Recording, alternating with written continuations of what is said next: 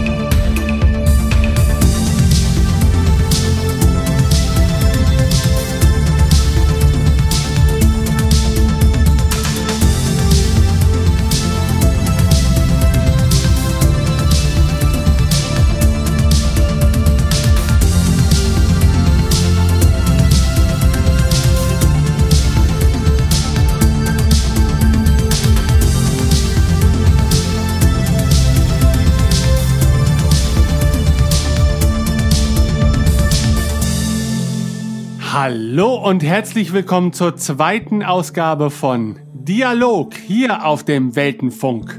Heute reden wir über ein ganz spezielles Thema, das vermutlich die Gemüter erhitzen wird.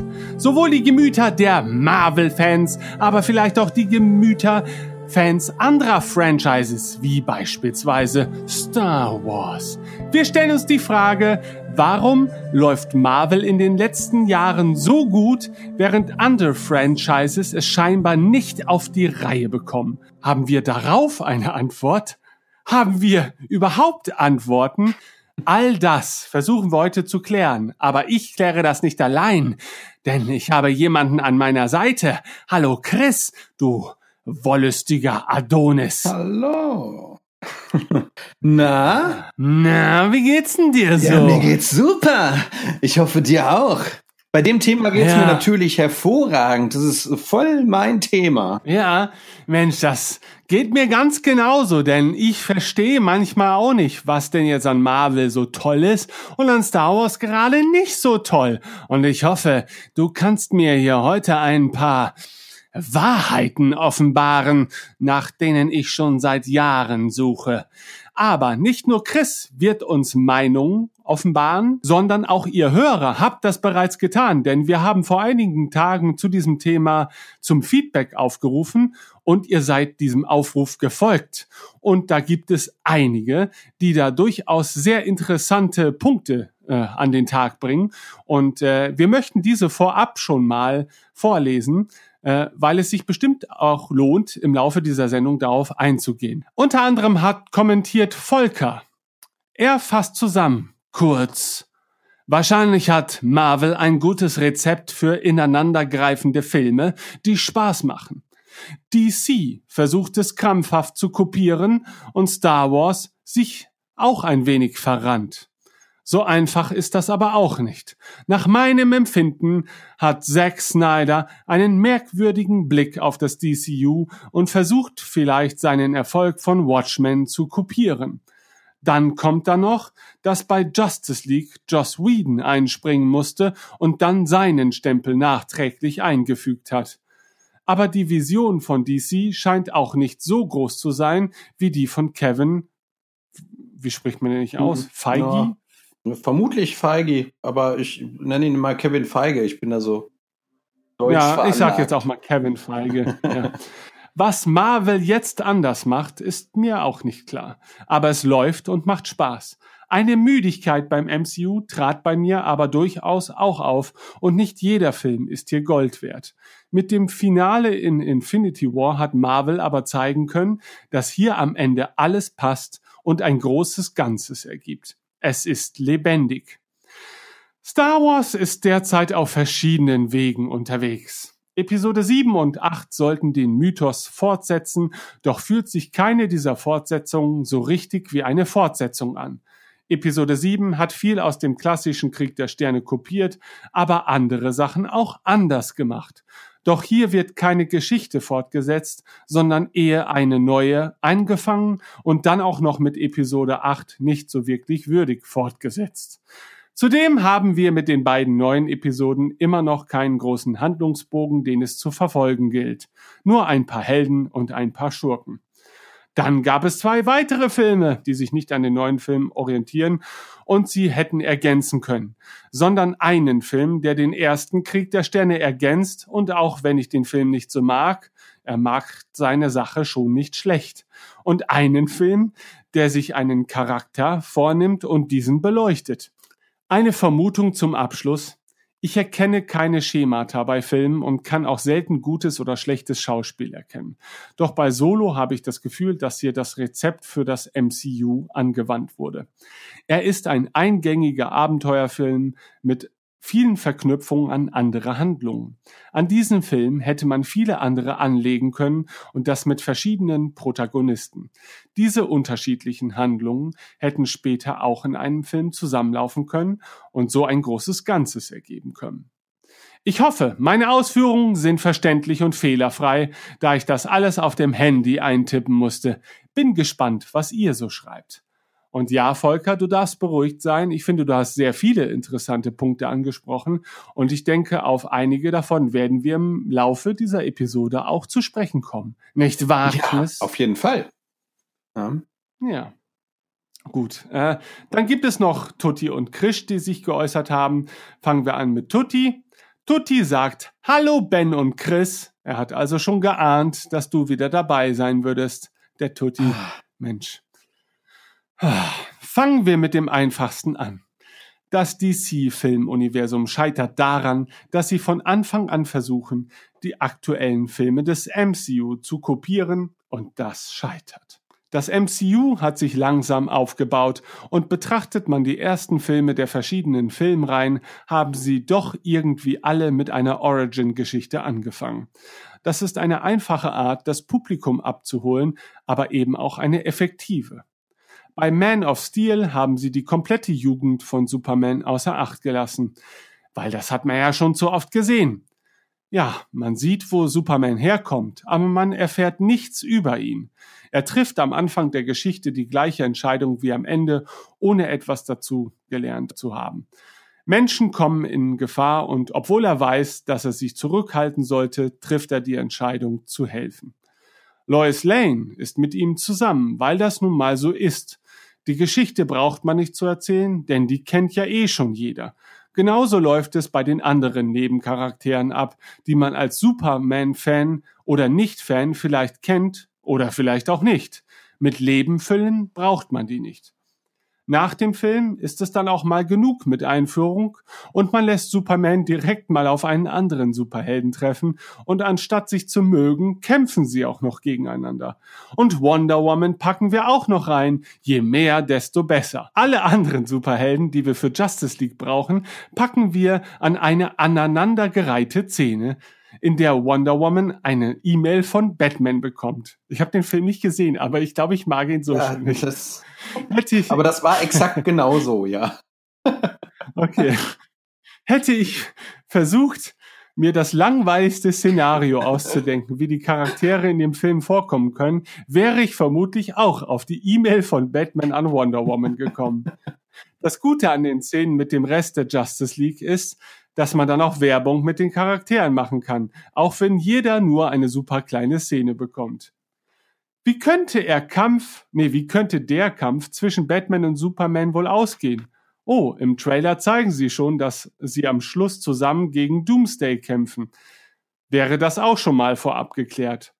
Von dem Martha-Namensding will ich erst gar nicht anfangen. Ähm, kurze Erklärung, worum geht es da bei dem ja, Martha-Namensding? Also, du musst dir vorstellen, es war ein epischer Kampf. Die beiden haben sich gehasst aufs Abgrundtiefste. Die hätten sich fast getötet. Batman war kurz davor, Superman richtig eine reinzuhauen. Und dann sagt Superman irgendwie, ich hab's nicht mehr genau auf dem Schirm, aber er sagt irgendwas wie, ah, Martha, du musst Martha helfen. Und Batman ist ganz irritiert, weil, weil, weil seine, seine Mutter hieß Martha. Und er guckt ihn an und sagt, Hä? wie Martha, warum sagst du diesen Namen? Warum sagst du diesen Namen? Und er realisiert, dass Supermans Mama auch Martha heißt. Und damit ist der Konflikt beendet. Es ist dann, und, und das, dem Ganzen wird dann eigentlich noch der Hut aufgesetzt, indem Batman dann tatsächlich Supermans Mutter rettet und sagt, als, als er sagt, wer, wer sind Sie? Ich bin ein Freund Ihres Sohnes. Es ist, oh es war Gott. sehr befremdlich. Also, äh, ich saß auch im Kino und ich habe sehr geschmunzelt. So. Ah, ja, ja, ja, okay. Das ist, das reicht mir dann, glaube ich, ja. schon als Erklärung. Ähm, es geht weiter im Kommentar. Dann direkt nochmal einen Ensemblefilm mit Suicide Squad. Das ist doch was. Hier kristallisiert sich ein anderes Problem heraus. Wenn in einem der DC-Filme nicht die Welt gerettet wird, ist es ja langweilig. Deswegen braucht man irgendeinen super starken Bösewicht, den man dann aber durch eine Explosion töten kann.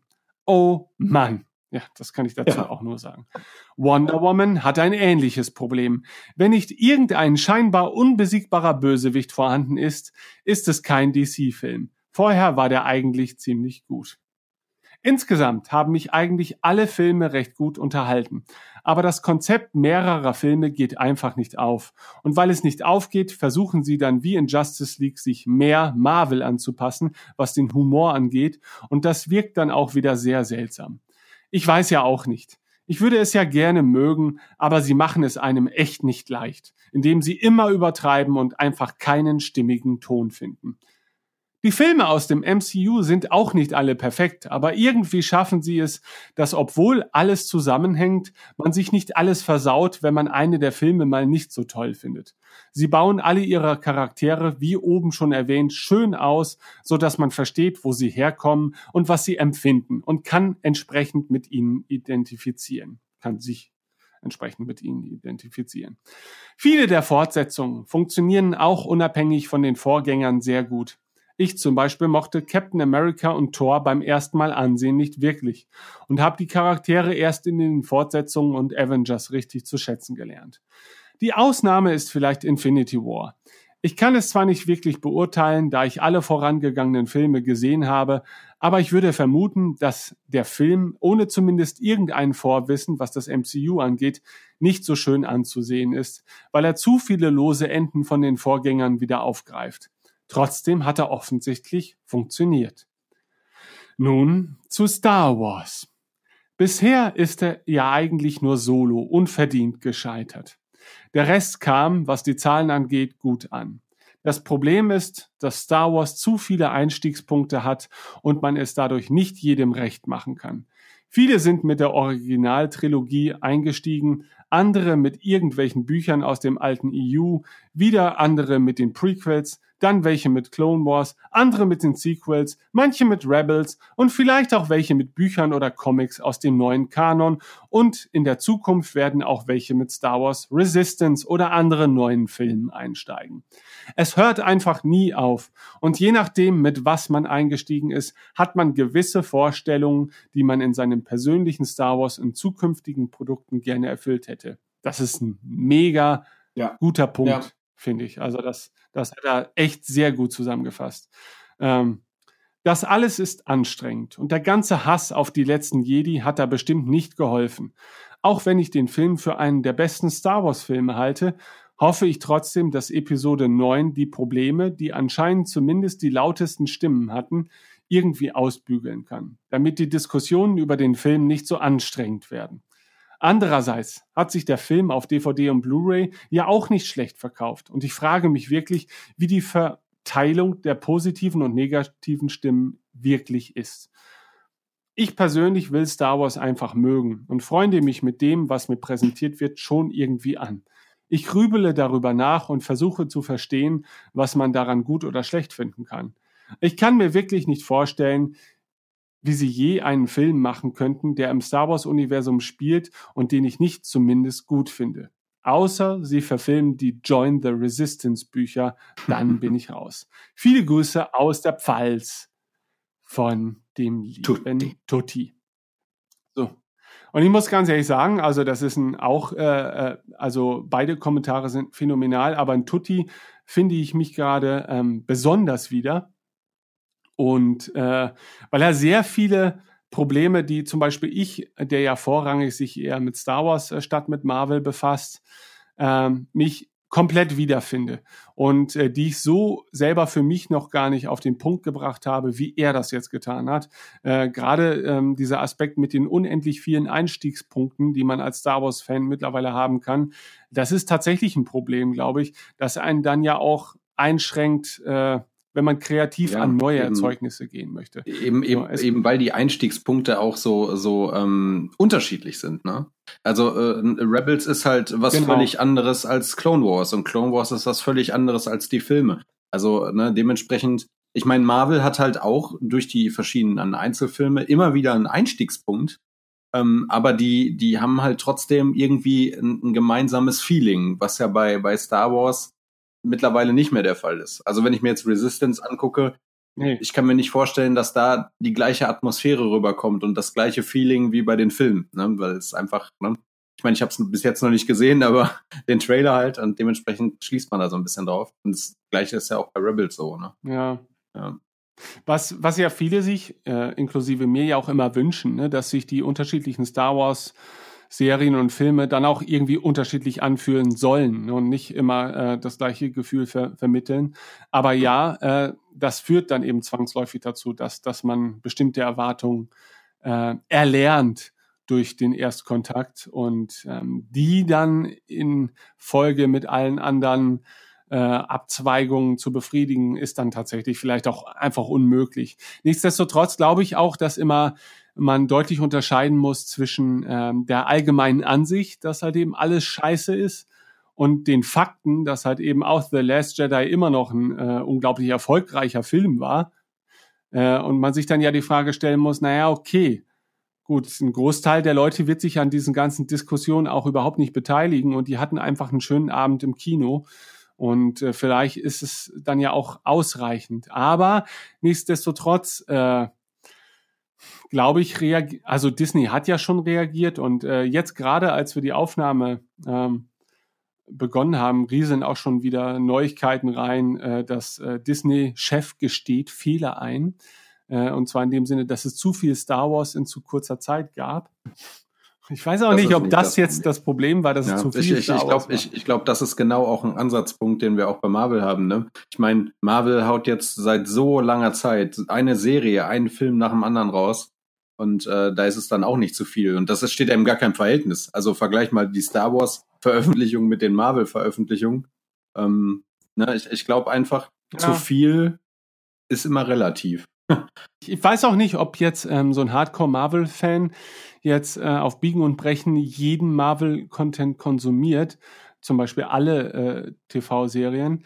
Ähm, aber ich kann mir vorstellen, dass so gut wie jeder Hardcore Star Wars Fan auf jeden Fall jedes Medium konsumiert, weil dann ist es dann ja mhm. äh, zahlenmäßig ja. doch noch deutlich geringer, was da Star Wars zu bieten hat.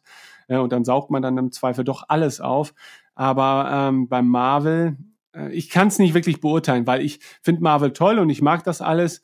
Und dennoch habe ich ganz viele der ja, Serien das ist aber auch gesehen, zu viel, weil da fehlt ja. mir dann dann doch. Ja, genau. Das das ist mir dann dann zu viel. Und ich kann mir durchaus vorstellen, dass es vielen Marvel-Fans so geht, weil sie auch schon gelernt haben, dass sie manche Filme nicht mögen müssen und auch nicht sehen müssen, aber dass sie das Gesamtuniversum äh, dann durchaus dennoch leiden können und schätzen können. Ja, also, na gut. Ähm, kommen wir zu dem letzten Kommentar erstmal. Also es gab noch Reaktionen auf Tuttis Kommentar. Das guckt ihr dann am besten selber nach auf www.weltenfunk.de. Ne, um mal wieder Werbung für diese tolle. Und wunderschön. Ja.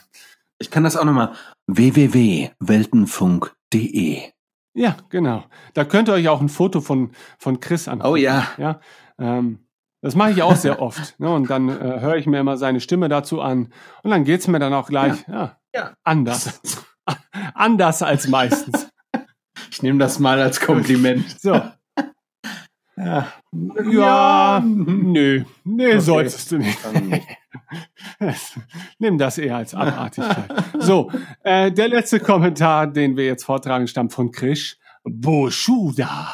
Ich hoffe, ich habe das. Ich kann es nicht so gut wie Krish selber, ähm, aber nun den.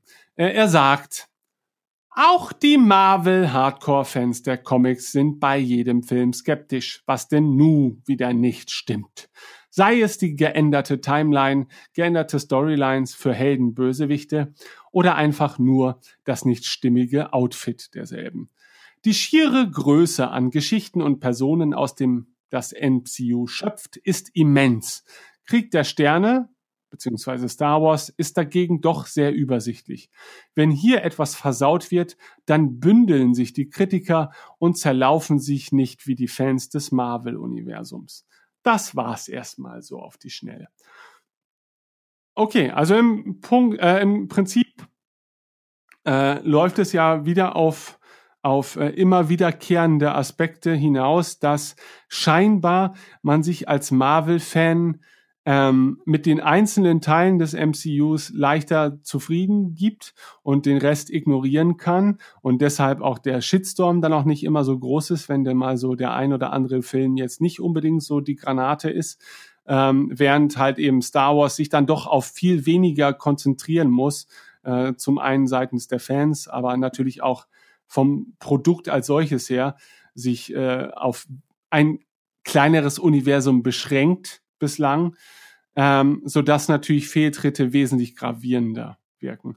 Damit ist die Folge dann ja auch ja, schon zu Ende. Schön, dass ihr alle dabei wart. Äh, genau. ne, und wir hören uns ja. dann beim nächsten Mal. ähm, aber äh, ich fand, das waren allesamt sehr eindrucksvolle äh, und auch sehr eindrucksschaffende Kommentare. Ähm, denn ich als jemand, der tatsächlich ja Marvel so als, als dümmlicher, zufriedener Konsument wahrnimmt, ähm, und sich ja auch die Frage stellt dann, warum sind die jetzt alle so mega gut drauf, wenn es um Marvel geht und warum äh, ist jetzt auf einmal mein Star Wars, das ich so liebe, so kacke, scheinbar, ne? Äh, wobei das ja auch, glaube ich, äh, differenziert betrachtet werden muss, denn ähm, wenn denn mal so ein paar Wochen ins Land gezogen sind, dann ändert sich die Stimmungslage ja manchmal auch. Ähm, aber dennoch glaube ich, äh, dass auch heute noch viele der Meinung sind, dass halt äh, die letzten Jedi absoluter Bullshit war und das absolut Schlimmste, was irgendwie Star Wars passieren konnte, während ja auch viele, äh, glaube ich, genau entgegengesetzte Gefühle hegen. Ähm, Gerade auch durch die Presse vorab, weil ja Disney auch sehr überzeugt von dem Film war, weil Ryan Johnson so stolz auf den Film war und man sich dachte, okay, er wird vielleicht ein bisschen anders sein, aber äh, es wird vielleicht wirklich ein Juwel im Star Wars-Universum darstellen auf lange Sicht. Äh, mal gucken, wie wir in 30 ja, Jahren. Ich, ich denke, ich denke tatsächlich, dass äh, bei, bei der Thematik ähm, der letzte Teil entscheidend sein wird. Ne? Also ich bin ja der Meinung, also ich fand uh, The Last Jedi auch nicht so gut. Ähm, ich fand, der hatte sehr viele schöne Einzelelemente. Ähm, das Gesamtwerk hat mir irgendwie nicht ganz so zugesagt. Ähm, aber ich glaube, also, und da sind viele anderer Meinung, aber ich glaube, dass der letzte Teil das richten kann. Also ich glaube, wenn man jetzt daran arbeitet und guckt, ähm, so eine vielleicht eine leichte Kurskorrektur vornimmt, ähm, kann man kann man das retten. Also das ist jetzt nicht, dass man sagt, das ist jetzt äh, völlig gegen die Wand gefahren. Ich finde das eigentlich schlimm, wenn man wenn man das so sieht, weil ich meine, ähm, Vielleicht kommt der mega überraschende Twist im nächsten Film und, und äh, auf einmal ergibt alles einen Sinn. Und man sagt, hey, das war gar nicht so doof. Ne? Ähm, das ist halt, Also ich halte das nicht für ausgeschlossen. Es ist auch immer schade, weil natürlich ähm, jedes Feedback in irgendeiner Form Einfluss auch auf die Kreativität der, der Macher hat ähm, und unter Umständen natürlich auch dazu führt, dass man, äh, um halt möglichst wenig Ärger zu erzeugen, ähm, wieder sich auf die kleinsten gemeinsamen Nenner beschränkt und dann vielleicht ein Star Wars äh, erschafft, das vielleicht viele mögen, was aber auch wenig Mut mhm. an den Tag legt. Und das halte ich wiederum für schädlich, was so die Langfristigkeit von Star Wars betrifft, weil wir einfach ja zwangsläufig uns früher oder später mit dem Gedanken anfreunden müssen, dass Star Wars eben relativ wenig mit dem Star Wars zu tun haben muss, was wir kennen, weil wir irgendwann nicht unendlich viel mehr von dem brauchen, was wir kennen. Ja, weil dann wird es halt wirklich ja. stinklangweilig. Mhm. Ähm, und ja, das sehe ich halt schon als Problem. Aber gut, ähm, jetzt äh, tun wir mal so, als wärst du, Chris. Du bist jetzt so der, der Chris, der so in meine Bude reinkommt und sagt so, hey, Tür stand ja, offen. Kommt ja ne? regelmäßig ja? vor bei dir. Äh, wer bist denn du? Ja. Genau, ja. Ähm, äh, weil äh, ich immer auf der Suche nach, nach mhm. neuen Bekanntschaften bin und äh, naja, manchmal ereignet sich da was. Und jetzt bist du halt so, stehst hier so in meiner versifften Kammer und sagst so, hey, du da hier guckst den ganzen Tag Star Wars von morgens bis abends und Herr der Ringe, du Kacknoob, ähm, guck doch mal Marvel. Und dann sag ich dir, warum, was soll ich denn mit Marvel? Was ist denn daran so toll, du, du Sack? Ja, ähm, weil man ist ja erstmal noch höflich und zurückhaltend, wenn man einer fremden Person begegnet. Ähm, könntest du denn mal dieses äh, Konstrukt weiterspinnen und mir ja konzentriert äh, vermitteln, was du denn jetzt an Marvel überhaupt schätzt? Ja, es ist ähm, eigentlich ist es ein Thema, darüber kann man auch auch, da sind wir beim Thema Doktorarbeit. Da kann man eine Doktorarbeit drüber schreiben. Also ich finde grundsätzlich ähm, erstmal den Aufbau sehr elegant gelöst. Ja? Also mit Einzelfilmen zu beginnen, in denen man die Figuren langsam kennenlernt und die dann in einem epischen Finale für diese Phase, bei Marvel ist es ja immer in Phasen aufgeteilt, für diese Phase ein, epischen, ein episches Finale zusammenzuführen, und ähm, ja, dadurch halt so ein Epicness-Moment zu erzeugen, den, den man so eigentlich schwierig erzeugen kann. Ähm, weil man die Figuren halt sehr detailliert kennengelernt hat. Das hat am Anfang mal gut, mal weniger gut geklappt. Ähm, aber selbst da war die Toleranzgröße schon sehr groß. Ähm, weil, also Captain America, der erste Teil, höre ich von wenigen, ist ein Top-Film, ist total super. Aber im Gesamtkonstrukt funktionierte der. Und selbst da griff das schon mit diesem Gesamtkonstrukt. Und das ist das, was ich eigentlich sehr schätze. Das ist das, was ich, äh, auch das ist sehr schön mit dem Kirchengeläute im Hintergrund. Findest du das nicht schön? Ich lasse mich jetzt ja. ablenken wie eine Katze. Ja. Ähm, aber ja, wunderschön. aber ähm, das ist das ist das, was ich tatsächlich am meisten schätze. Also du hast eigentlich im Prinzip in dem Marvel Cinematic Universe, ähnlich wie in einer guten Serie, die Möglichkeit, die Figuren besonders kennenzulernen. Mit denen Abenteuer zu erleben und viele Abenteuer zu erleben. Ähm, ich meine jetzt zum Beispiel so ein Robert Downey Jr., ich glaube, der war mittlerweile, ich schätze jetzt mal so, in neun Filmen mit dabei. Das heißt, mit der Figur hat man unheimlich viel erlebt und ähm, ähnlich wie in einer Serie halt. Ähm, und dementsprechend erzeugen die natürlich ein völlig anderes Feeling innerhalb der Filme. Ne? Und ähm, man, man, man hat eine Vertrautheit, die man sonst nicht hat. Ähm, und eben halt auch, weil die Schauspieler immer gleich bleiben. Also bis auf wenige Ausnahmen. Ähm, ich glaube, drei Schauspieler haben jetzt in dem ganzen Konstrukt mal gewechselt. Ähm, aber ähm, das war halt relativ am Anfang ähm, man hat halt auch die Schauspieler die ganze Zeit gehabt und dementsprechend auch wirklich das Gefühl gehabt, immer eine Figur zu verfolgen. Und ähm, dementsprechend ist man da auch dann, ne, das hat ja gerade der eine, der eine Kommentar schon so schön beschrieben. Man, die haben es geschafft, in Infinity War alle Fäden dann doch irgendwie zusammenzuspinnen, wo man sagt, okay, das hattet ihr vor. Das, das war der Plan. Und man hatte, man hat bei, bei Marvel eigentlich immer das Gefühl, da hat jemand die Zügel in der Hand. Was ich bei vielen anderen Franchises so ein bisschen vermisse. Ja, ich könnte Stunden weiterreden. Ja, mach doch. Aber ähm, also den Eindruck hatte ich selbst so als relativ außenstehender Beobachter schon häufiger, weil ähm, ja auch Marvel des Öfteren mal dazu übergegangen ist, so seine eigene Timeline für die kommenden zehn Jahre oder so zu präsentieren, ne? wo man ja schon direkt sah, okay, die haben schon zumindest erstmal scheinbar äh, sich ein Konzept überlegt für das, was sie ja. erschaffen wollen.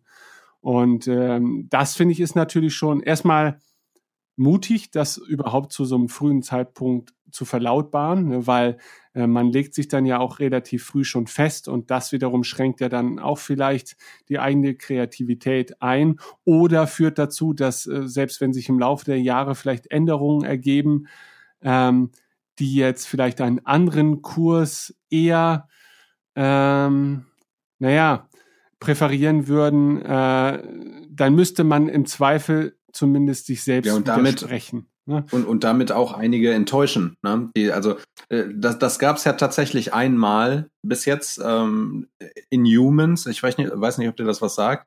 Es sollte ursprünglich ein Film werden. Ähm, dann ähm, haben die sich dazu entschieden, nö, wir machen doch keinen Film daraus und haben eine Serie daraus gemacht. Die Serie ist aber, das ist mhm. der einzige Flop, der zurzeit existiert bei Marvel. Diese Serie hat gefühlt niemand gesehen. Äh, die wurde auch ganz schnell unter den Tisch gekehrt. Also da wird auch nicht mehr von gesprochen. Davon existiert nicht mal eine deutsche Fassung. Ähm, und äh, die gehört aber trotzdem dazu und wurde aber tatsächlich direkt unter den Tisch gekehrt, ist nie passiert. so, und ähm, das ist, äh, ist tatsächlich dann auch, wo viele Fans jetzt gesagt haben, wir hätten gerne einen Film gesehen in Humans. Ja, und ähm, eigentlich ist es echt schade, dass ihr das nicht gemacht habt, obwohl er halt angekündigt war. Ne? Und ähm, das ist natürlich ein Risiko, was man fährt, ne? wenn man natürlich vorher alles, alles ähm, schon bestätigt, was demnächst kommt, ähm, ist das Risiko natürlich groß, dann Leute zu enttäuschen, wenn man sagt, ah, kommt doch nicht. Aber man muss ja sagen, sie, sie hauen ja relativ viele Serien raus. Ja. Ne? Und also der Content, der da äh, aus dem Marvel-Universum entspringt, ist natürlich äh, schon gewaltig. Und äh, dass dann am Ende was hängen bleibt und dass dann am Ende sich äh, relativ viele Leute finden werden, die den ein oder anderen Teilaspekt mögen und dann auch auf das andere Medium dann natürlich äh, sich draufstürzen, Kino jetzt beispielsweise, äh, ist ja logisch. Ne? Und da denke ich auch, also das rechne ich den sehr hoch an, allein logistisch diesen ganzen Karren so auf die Beine zu stellen, bedeutet ja schon ein enormes Maß an Arbeit. Ja, absolut. Ne, während ähm, wir bei Star Wars ja schon manchmal bei einem Kinofilm halt erleben, was für ein Drama das dann letztendlich äh, ergibt. Na gut, natürlich wissen wir auch nicht immer, was da bei Marvel für Dramen vielleicht auch noch im Hintergrund existieren, weil die einfach nicht ähm, an die Presse geraten oder sich auch nicht so gut vermarkten lassen. Und wenn im Hintergrund von so einer TV-Serie da vielleicht irgendwelche Casting- oder Produktionsschwierigkeiten existieren, ähm, dann wird das gerne mal auch ignoriert, während natürlich, wenn beim nächsten großen Star Wars-Film ein Drama zu erkennen ist, dann wird da, daraus natürlich auch äh, journalistisch gerne ein Drama gemacht. Ähm, aber äh, nichtsdestotrotz, also ich in meiner Idealvorstellung wünsche ich mir natürlich auch, dass Star Wars das so, so einfach, so scheinbar mühelos hinbekommt, so ein komplettes Universum in Filmen und TV-Serien und Comics ja auch, muss man dann ja letztendlich dazu ja. zählen. Ähm, Wäre auch frevelhaft, das nicht zu tun. Äh, zu, in der Lage ist zu erzeugen ähm, und andere Franchises selbst bei den einzelnen kleinen Schritten schon zu scheitern drohen. Und bei Star Wars habe ich halt eben auch das Gefühl, dass es vor allem daran äh, liegt, dass man eben keine große Vision hat, keine große Idee, die übergreifend etwas Großes, Tolles, Neues erschaffen möchte, sondern dass man sich so von, von Erzeugnis zu Erzeugnis hangelt, hofft, dass man möglichst keine Katastrophe verursacht. Ähm, und das ist ja schon eine sehr mühselige Herangehensweise auch an eine Sache, wenn man, wenn man den Eindruck hat, naja, Hauptsache, wir bauen keine Scheiße. Ne, so. ja, ähm, es ist doch viel, viel schöner zu, zu wissen, naja, hey, geil, wir können noch mehr von dem geilen Kram ja, machen. absolut. So. Ja. Und ähm, da weiß ich halt auch nicht, wie leicht man da aus so einer ja fast schon Spirale herauskommen kann, ob man jetzt äh, Star Wars ist oder DC, äh, um jetzt mal so zwei größere Franchises zu nennen. Wobei ich gar nicht abschätzen kann, wie groß DC als Franchise wirklich ist, weil ich habe schon das Gefühl so, dass abseits der, der Christopher Nolan Batman-Filme und in meinem Falle auch der alten Batman-Filme aus äh, Ende der 80er, zumindest Teil 1 und Teil 2, sind das immer so eher so für sich alleinstehende Dinge, die dann auch durchaus ihre Liebhaber und ihre Fans haben. Ähm, aber das DCU ist ja zumindest in meiner subjektiven Wahrnehmung noch längst nicht in der allgemeinen Wahrnehmung der Menschheit angekommen, ja, ja. während äh, das MCU so absurde Helden es ja auch stellenweise bietet. Ja, ich meine, Iron Man war ähm, zu Zeiten des ersten Teils ja auch längst nicht die populäre Marvel-Figur, die man jetzt vermutet ja, hätte als erstes bringen Vor allem hier in Deutschland, äh, ne, Iron Man, ja, ich weiß gar nicht. Also ich meine, ich kannte, kannte ihn jetzt so aus den alten Zeichentrickserien mal so als Gastauftritt. Mhm. Aber ähm, der war mir damals auch nicht so, also den hätte ich auch nicht auf dem, auf dem Schirm gehabt. So. Ja, und das war, dann haben die wirklich, äh, da, das war, ist ja aus einer Not heraus entstanden. Ne? Die hatten ja die ganzen Lizenzen für die, für die Top-Runner äh, an andere Studios verkauft, als das Geld mal eng, äh, als das Geld mal knapp wurde. Und ähm, Spider-Man, X-Men, äh, Fantastic Four, also die großen Zugpferde, die die damals hatten, haben die alle verkauft. Und äh, äh, Hulk zu dem Zeitpunkt auch. Der, der kam ja auch erst äh, mit, mit der Gründung des Studios eigentlich zurück. Ähm, und immer noch nicht 100 Prozent. Da gibt's ja auch wieder rechtliche Kleinigkeiten.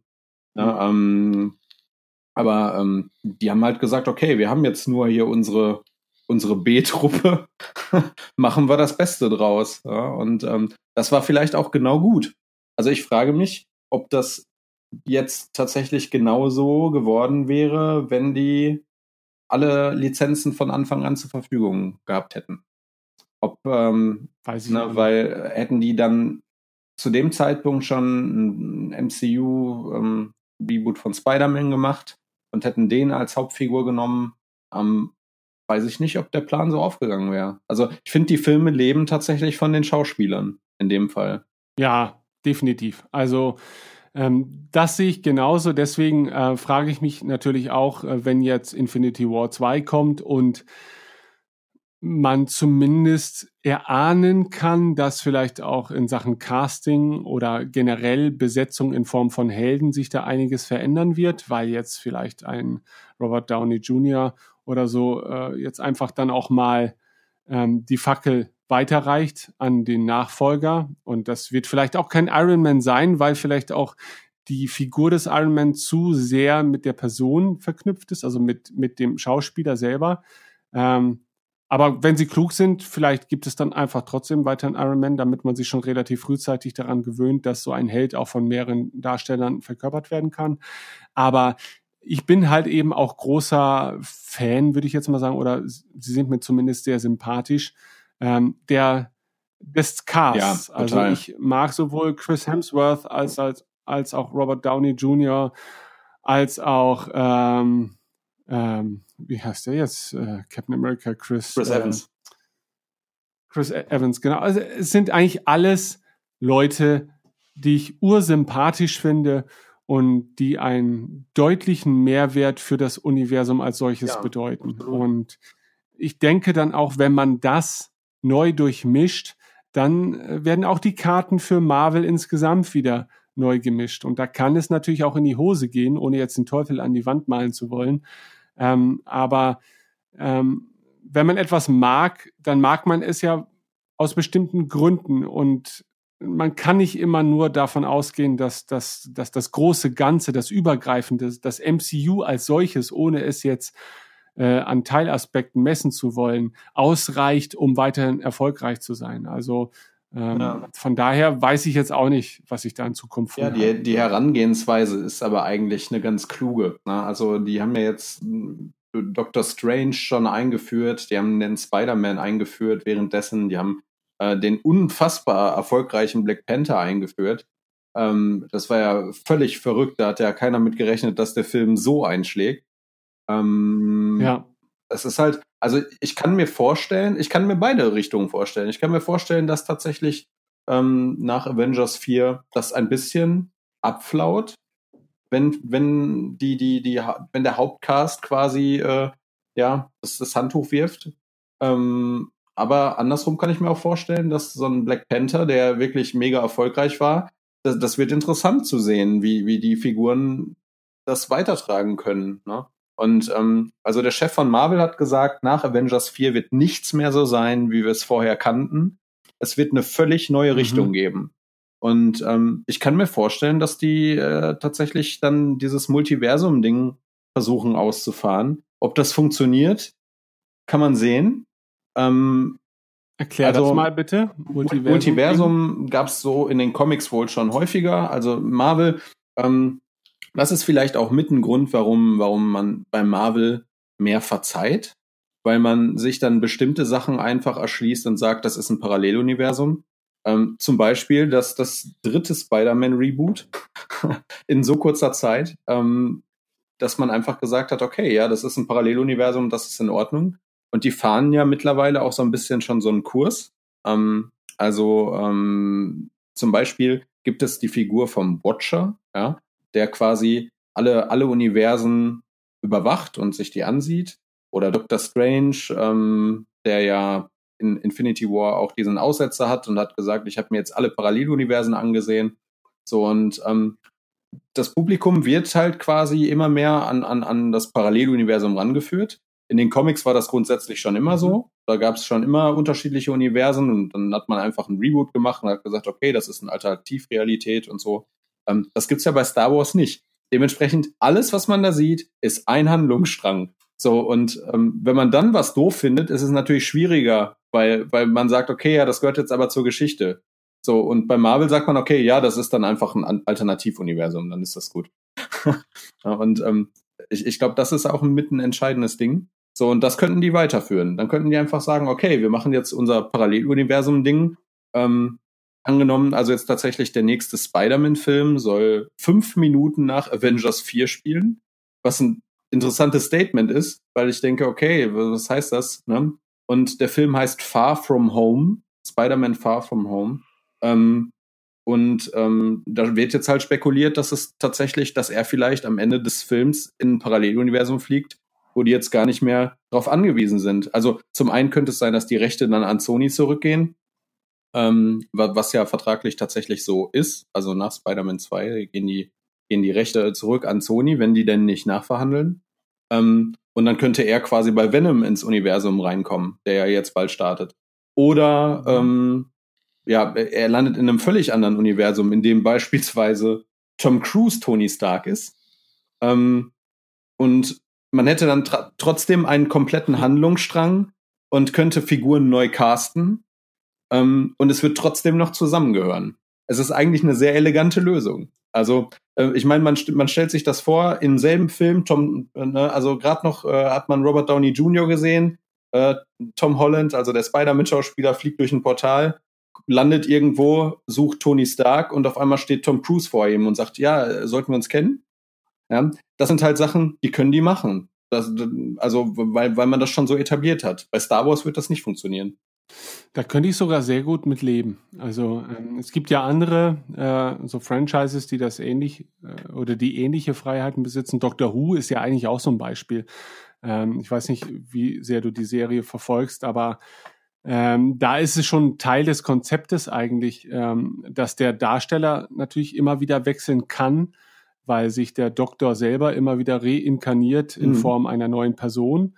Ähm, und äh, dadurch, dass halt eben Zeitreisen und ähm, mehrdimensionale Welten da zum Grundkonzept der Serie gehören, nehmen sie sich auch die Freiheit, äh, in der einen Folge beispielsweise bestimmte Regeln aufzustellen, die dann vielleicht über eine gesamte Staffel gelten, die man dann aber auch wieder brechen kann, ohne ja. dass es fremdartig wird. Ja, also das ist quasi für die Kreativität ist es natürlich auf der einen Seite eine riesige Falle, weil du kannst dadurch dann natürlich auch beliebig werden. Ähm, aber wenn du so bestimmte Regeln deines eigenen Stils beibehältst, dann erwächst du ja doch noch den Eindruck, dass es sich noch um die gleiche Welt, um das gleiche Universum handelt. Und ich glaube, da hast du vollkommen recht und, und das hast du gerade auch sehr deutlich gemacht, dass Marvel das durchaus bringen könnte. Auch jetzt diesen konkreten Beispielfall, also das äh, mit Tom Cruise und Robert Downey, das, das könnte ich mir sehr gut vorstellen und es ja. wird mich wahrscheinlich nicht mal stören. Selbst wenn ich jetzt losgelöst von diesen ganzen Gedanken sagen würde, was? Nee, Tom Cruise kann doch nicht Robert Downey Junior ersetzen als ein totaler er, Quatsch. Er ersetzt ihn ja nicht. das, ist ja, ähm, das ist ja dann das Gute. Genau, genau. Er ist halt einfach nur eine alternative Version dieser Figur. Und mit diesen alternativen Versionen der Figuren kann man sich, glaube ich, im Marvel-Universum sehr gut anfreunden, selbst wenn der bisherige Erfolg durchaus auch auf die Beliebtheit oder auf die Talente einzelner Darsteller äh, zurückzuführen ist. Und ähm, ja, das ist schon ziemlich interessant. Äh, da sehe ich also auch noch eine große, weit gefächerte ja, Perspektive absolut. für Marvel. Und da hast du recht. Das hat, ja. Ma äh, das hat Star Wars nicht. Ne? Also ähm, entweder löst sich halt Star Wars komplett von dem, was bisher äh, unter Star Wars so geläufig ist, aber das will man ja eigentlich nicht, weil man immer noch den einen oder anderen Anknüpfpunkt sucht an das bekannte Star Wars, weil ähm, da man ja auch noch eher vielleicht in die Situation gerät, dass es dann nicht mehr Star Wars ist, sondern nur noch beliebige Science Fiction. Ähm, und ich weiß nicht, ob man in Star Wars selbst genauso einfach dann ähm, das Gefühl vermitteln kann, es handele sich immer noch um das gleiche Universum, wie es bei Marvel der Fall ist. Auf der anderen Seite denke ich mir natürlich auch, wie zeitlos ist denn das, was Marvel so heutzutage schafft? Weil es sind halt eben Filme, die ja in unserer aktuellen Realität stattfinden, größtenteils, selbst wenn sie dann, so wie Tor 3, äh, in, in anderen Welten stattfinden. Aber irgendwie wird ja schon der Bezug hergestellt zu dem ja. Jetzt, in dem wir leben. Ne? Oder zumindest einem sehr ähnlichen Jetzt. Ähm, da stelle ich mir natürlich schon die Frage, kann man sich so dieses MCU der, der 2000er Jahre auch noch 2050 angucken, ohne dass alles unglaublich behämmert scheint oder wirkt, ähm, weil wenn man sich so die Superheldenfilme der 70er und 80er anguckt, ob das jetzt He-Man ist oder die alten Superman-Filme, das sind natürlich schon Klassiker. Ähm, aber sie funktionieren ja doch dann auch nicht als hm. zeitgenössische Superheldenfilme, sondern sie funktionieren dann nur noch als Klassiker. Und ich frage mich dann manchmal, ob äh, die Marvel-Filme solche Qualitäten auch mit sich bringen, ob sie, ob sie irgendwann dazu taugen, auch ja. nostalgisch zu sein. Und das weiß ich nicht, weil ich finde, da sind die Marvel-Filme doch sehr modern. Ja, aber, aber, aber ich glaube tatsächlich, dass das ein Ding ist, was die Schauspieler tragen. Ja, also ich glaube, wenn ich mir jetzt so einen alten Robert Downey Jr. vorstelle, wenn er irgendwann mal 90 ist, und äh, sitzt da in irgendeiner Talkshow und erzählt von Iron Man, ähm, die Zeit damals und sonst was. Ich, ich glaube, ich glaube tatsächlich, Nostalgie entsteht ähm, immer, wenn man sich lange und ausgiebig mit irgendwas beschäftigt.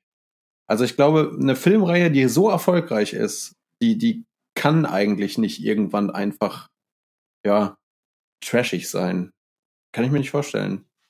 Weil irgendwie, weil es ja doch irgendwie schon ja, es ist ein Kind der Zeit, aber ich glaube, ja. ich glaube tatsächlich nicht, dass das, ähm, weil das ja weitergetragen wird. Ne? Also ich, ich, ich sehe jetzt gerade zum Beispiel Stan Lee, ne? der ja mittlerweile sehr, sehr alt ist.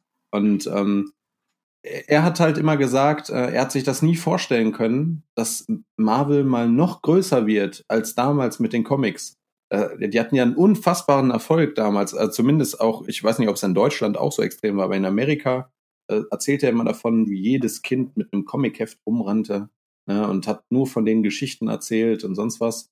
Und mittlerweile sind es halt die Erwachsenen, ne, die, die das machen. Ne? Und die tragen die Nostalgie, die sie als Kinder damit hatten, wie ich jetzt zum Beispiel, ne, die Zeichentrickserien geguckt, teilweise die Comics gelesen. Ne? Ich trage das damit rein. Das heißt also, das ist schon, hat schon einen nostalgischen Kern, wenn ich mir die jetzt angucke. Ja? Das ist irgendwie ja, ganz also, interessant.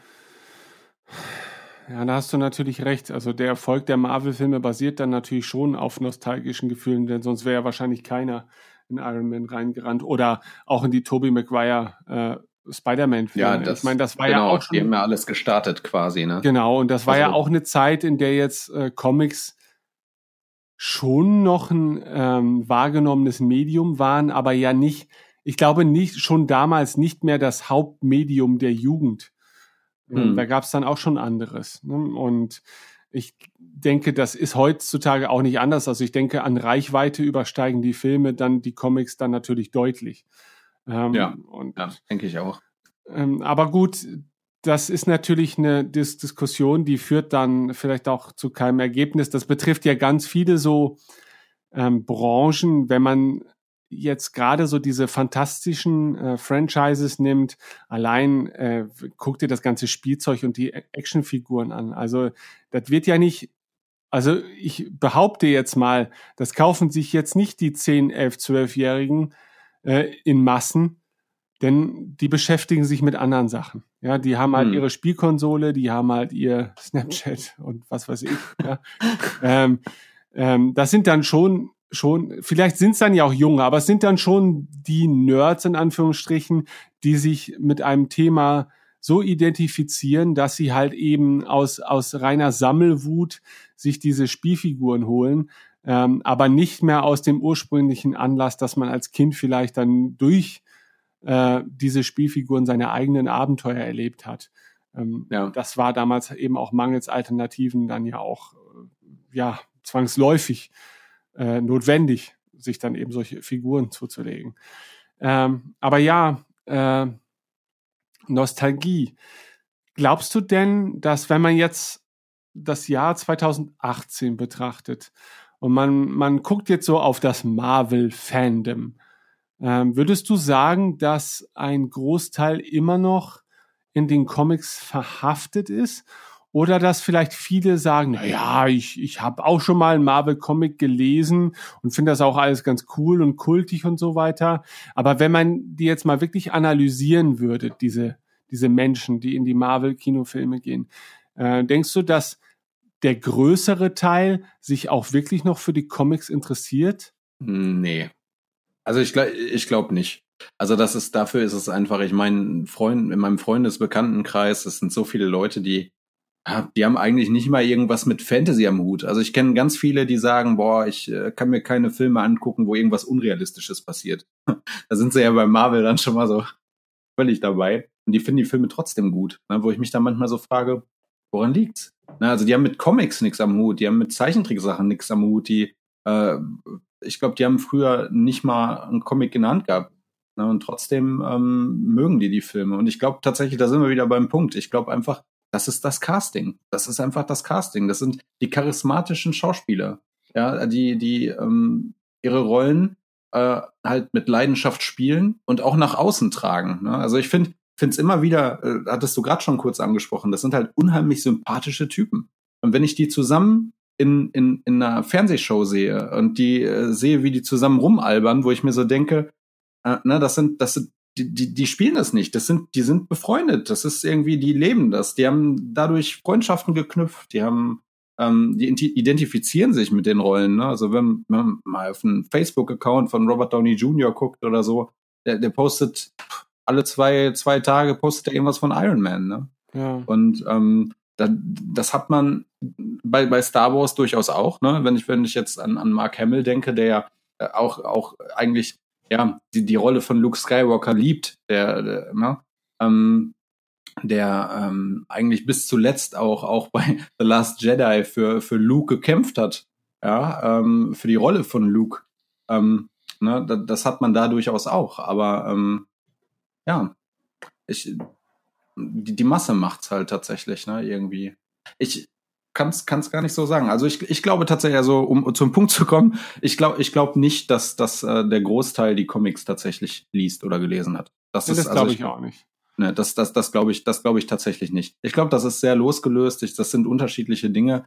Also ich habe zum Beispiel einen Kollegen, der ähm, äh, immer wieder ja sich so ein bisschen ja darüber aufregt, wenn Sachen nicht so sind wie im Comic. Ähm, ist allerdings ähm, ja trotzdem, wo er dann sagt, ja, aber die Änderungen waren gut.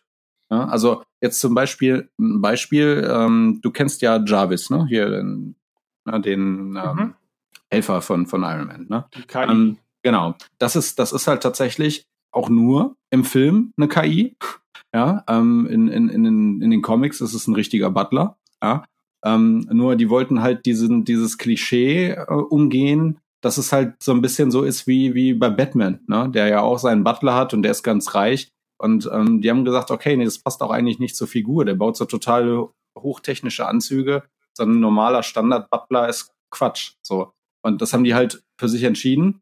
Das wurde sehr gut angenommen, ne? so, sogar so gut, dass es jetzt in den Comics auch so ist, ne? seit dem Film. Äh, und und äh, ja, und ähm, dann halt die Änderung quasi, dass der Geist von Jarvis in Vision eingebaut wurde.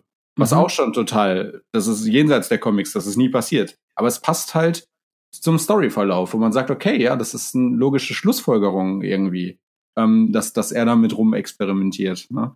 Und da sind wir wieder beim Verzeihen. Ne? Viele Fans verzeihen das dann und sagen, ja, okay, das ist zwar nicht wie in den Comics, aber. ne? Und ähm, wenn man sowas erzeugen kann, ist das schön. Also wenn man, wenn man Erwartungshaltung zwar ja nicht entspricht, aber ähm, dann das so gut macht, dass das für die für die Allgemeinheit trotzdem okay ist. Und das das ist mein Eindruck beim Star äh, beim Marvel Fandom, ja, dass die zwar sagen, ja, die ändern viel, ähm, aber das ist gut, das ist okay. Und da sind wir wieder beim Paralleluniversum. Ne? Die sagen sich, okay, das ist halt das Filmuniversum. So, das hat mit den Comics nichts am Hut. Die orientieren sich da groß, äh, grob dran. Aber ähm, ne, dann trennen die das für sich. Also ich habe selten mal jemanden gehört, der sich richtig darüber aufregt und sagt, boah, dass die das geändert haben. Ähm, ja. Habe ich tatsächlich selten mal erlebt. Weder in Foren noch in Gesprächen. Es ist natürlich auch so, dass, dass daher auch ähm, so lauter Überwesen oder Überfiguren zusammentreffen, wo ja jede Figur so ganz gezielt darauf gerichtet ist, äh, irgendeine Identifikationsmöglichkeit zu bieten für den ein oder anderen ja. Geschmack. Also jeder Held ist so seine sehr plakative Persönlichkeit. Ähm, das ist natürlich dann nicht eins zu eins mit Star Wars zu vergleichen, wo ja. es halt eben ein Ensemble gibt aus äh, vielleicht einem oder zwei Haupthelden maximal und dann vielen Nebencharakteren, mit denen man sich identifizieren kann. Aber Marvel ist dann ja schon so wie, wie so eine sehr, wie so eine sehr simpel gestrickte Farbpalette. Also hier mhm. ist die Figur für alle Leute, die gerne rot mögen und da ist die Figur für alle Leute, ja, die gerne das ist, blau mögen. Tatsächlich so, ne? Und und da ist wirklich für jeden was dabei. Und und das ist genau. das ist glaube ich tatsächlich auch ein Grund, warum die so lange so erfolgreich sind, weil die Filme zwar als Gesamtwerk funktionieren, aber in sich geschlossen doch sehr unterschiedlich sind. Ja, da hat man die Guardians of the Galaxy, die irgendwie ein Science-Fiction-Film sind. Dann gibt's Captain ja. America, die so ein bisschen in eine Polit-Thriller-Richtung ging bei Winter Soldier. Oder, oder ähm, ne, an Iron Man, der irgendwie schon ein klassischer Actionfilm ist. Ne? Oder ja. ähm, ja, was, was hat man noch? Ant-Man, der auch irgendwie eher ja schon lustig ist. Es ist eher eine Komödie, ne? Als, als ein mhm. richtiger Superheldenfilm. Ne? Und ja, und, und es ist doch auch so, äh, man guckt jetzt den neuen Iron Man Teil oder den neuen Spider-Man Teil, weil man gerne Spider-Man sehen will. Nicht, weil man wissen will, was in der Story passiert. Also ja. so geht's mir zumindest. Ich will einen Film mit Spider-Man sehen. So, und die Stories der einzelnen Marvel-Filme sind für mich auch, finde ich, jetzt nicht unbedingt belanglos, aber das ist jetzt nichts, wo ich jetzt sagen würde, boah, da hat jetzt aber jemand, also da, boah, also wenn George R. Martin das sieht, ey, dann wird er aber, dann wird er sein Buch auf jeden Fall nochmal beenden. Gibt es aber, äh, gibt es aber. Also ich fand Winter Soldier zum Beispiel hier, äh, den zweiten ist Captain gut. America. Ist gut. Ich fand, ist auch der, der, der war, einer der tollsten Einzelfilme. Absolut. Der war, der, der war fantastisch. Also, und, und zumal ein Film, den ich erst sehr spät zu schätzen wusste. Ich weiß noch, ich gehe grundsätzlich bei Marvel-Filmen und bei Star Wars äh, in die Mitternachtspremiere. Und ähm, die Stimmung nach dem Film war sehr drückend. Und ich wusste auch irgendwie nicht so richtig, was ich von dem Film halten sollte. Und äh, kam auch eigentlich so zu dem Fazit, dass ich gesagt habe, ah, war okay. So, aber man hat einfach, man war überfordert mit dem Film. Ich habe den ein zweites Mal gesehen und habe gesagt, was für eine geile Scheiße. ja, also das mhm. ist irgendwie, ähm, irgendwie ganz, ganz interessant, dass Filme ja auch wachsen, wenn man die häufiger sieht. Und davon lebt tatsächlich das Cinematic Universe auch, glaube ich. Ähm, dadurch, dass man die Filme dann, also das zelebrieren wir zum Beispiel manchmal jetzt so bei Infinity War, wir haben alle Filme nochmal vorher geguckt. Ja? So, und man, man ähm, hat dadurch wieder ein anderes Feeling. Ich meine, das kennst du selbst. Du hast Star Wars so oft gesehen, dass du so viele Stunden mit Luke verbracht hast und mit Lea und Han, ähm, dass man, man nimmt das aber nicht wahr, dass es immer die gleichen Stunden waren, ne? weil man irgendwie mehr ins Detail geht beim Gucken und ähm, ja, ne? klar. so es, man, man hat halt ein Gesamtgefühl, man, man sieht nur die Stundenanzahl und nicht halt, dass man eigentlich immer dasselbe gesehen hat. So. Und das ist dabei genauso. Ne? Man hat die Filme halt häufiger gesehen. Also ich jetzt habe die Filme alle, ja, ich bin ja da ein bisschen krankhaft. Ich gucke die Filme ja vier, fünf Mal im Kino tatsächlich.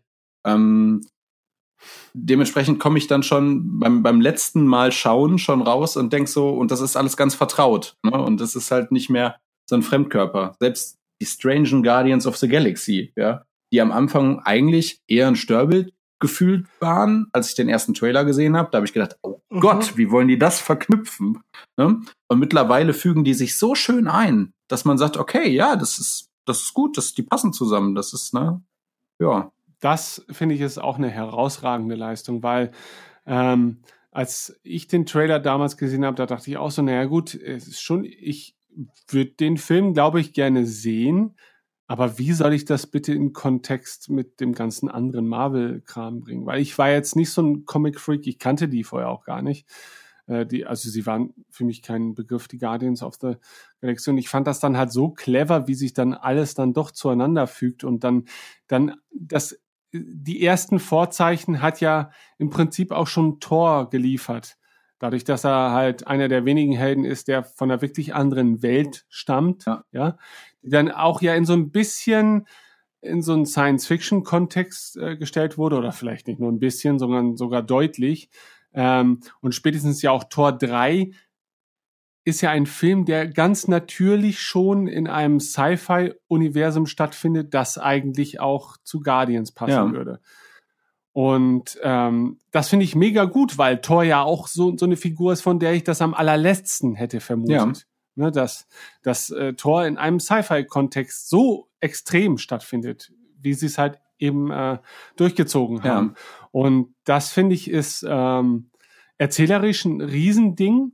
Ähm, aber auch ein verdammt intelligenter Kniff, um dann diese, diesen Sonderling unter den Marvel-Filmen äh, innerhalb kürzester Zeit ja eigentlich in das komplette MCU zu integrieren, ohne dass man wirklich mit der Holzhammer-Methode ständig darauf hinweisen muss, dass ja auch die Guardians irgendwie Teil des MCUs sind, weil wir das meinen, sie wären es, sondern sie sind ganz natürlich einfach Teil davon, weil logisch. Ja, ne, ja sie, das ist, sie, ist echt so das ist schon, das ist verdammt. Absolut, ähm, absolut. Ne, und das ist das, und das ist auch so ein Ding, was Marvel halt, also da sind wir tatsächlich bei einem Punkt, was Marvel besser macht als andere.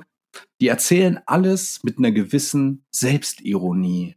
Und das, und das mhm. kann DC zum Beispiel nicht, ja. Die wollen immer versuchen, das eiskalt duster durchzuziehen. Aber das kann man halt mit kostümierten Typen, die da irgendwie rumrennen in einem roten äh, äh Latexanzug, ist es halt manchmal schwierig. So, und, und Marvel macht das halt nicht. Ne? Marvel hat von vornherein, alleine jetzt bei Guardians of the Galaxy, die Musik in dem Film war so ausschlaggebend für den Erfolg, da bin ich fest von überzeugt, weil ähm, du damit direkt alles mit einem Augenzwinkern erzählst.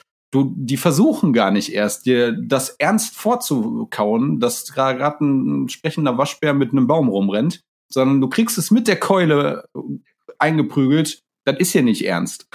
ja, das ist hier, wir nehmen das jetzt hier, ne, das ist lustig. So. Und ähm, das, und das, das schafft DC bisher nicht. Ähm, ich bin, bin erstaunt über den Shazam-Trailer. Ich weiß nicht, ob du den gesehen hast. Ja, ähm, das wirkten tatsächlich so ein bisschen auf mich so, äh, dass DC jetzt vielleicht gemerkt hat, dass Humor ähm, ein Türöffner sein kann. Ja? Das passt natürlich jetzt zu der Figur auch ganz gut, wobei ich tatsächlich Shazam nicht kenne also aus den Comics oder sonst was. Ich habe DC generell wenig Comics gesehen oder gelesen.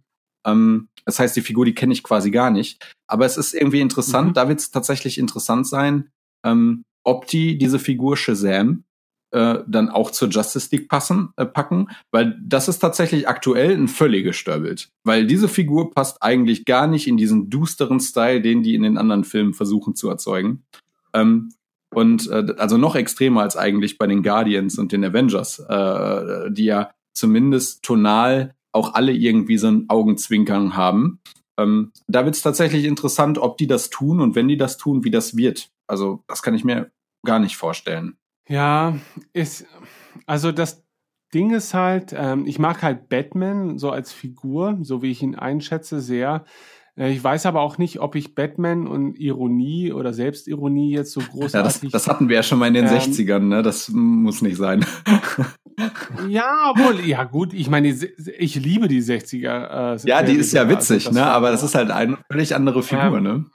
Genau, genau. Es ist halt eine völlig andere Figur und war ja auch von vornherein schon so ein bisschen als Gag ja. angelegt. Ähm, aber so die eigentliche Figur des Batman, ich mag sie schon, wenn sie düster mhm. und ernst ist und halt eben aus diesem Kontext auch nicht mhm. herausbricht. Das bedeutet aber auch für mich, ich müsste sie jetzt gar nicht in ein, groß, äh, in ein größeres Universum von Superhelden stellen, sondern bei Batman würde ich jetzt wahrscheinlich auch Einzelfilme äh, bevorzugen, in denen Batman einfach ja, Batman Ja, weil es auch so. diese, diese, ja, diese Figur ist halt, ne? Das ist halt einfach der, der ist halt melancholisch, ist ein Einzelgänger, ne? Der hat eine, eine, eine Vergangenheit hinter sich, die nicht so geil war, ne? Und versucht ja, es hat so der Gothic ja, unter ja. den Superhelden und das ist eine Ikone ja. und die die brichst du nur auf, in, wenn du sie neben andere Helden stellst, die eigentlich auch das ist das nächste, finde ich, was bei Marvel besser findet als beispielsweise bei DC mit meinem begrenzten Wissen über DC. Ähm, die Figuren funktionieren manchmal bei, bei DC noch wesentlich schlechter mhm. nebeneinander als bei Marvel, weil spätestens, wenn du Superman ins Boot holst, ja, und ihn nicht völlig absurd irgendwie auf eine Ebene mit Batman heruntersetzt, wie das ja scheinbar bei Batman vs. Superman der Fall gewesen ist, äh, schaffst du eine Welt, die so gar nicht existieren dürfte, weil Superman ist nun mal auf der einen Seite der langweiligste Superheld von allen, weil er eigentlich alles kann, ja, und eigentlich das Überwesen ist. Ähm, und ich glaube auch, Superman verträgt nicht allzu viel Tiefe.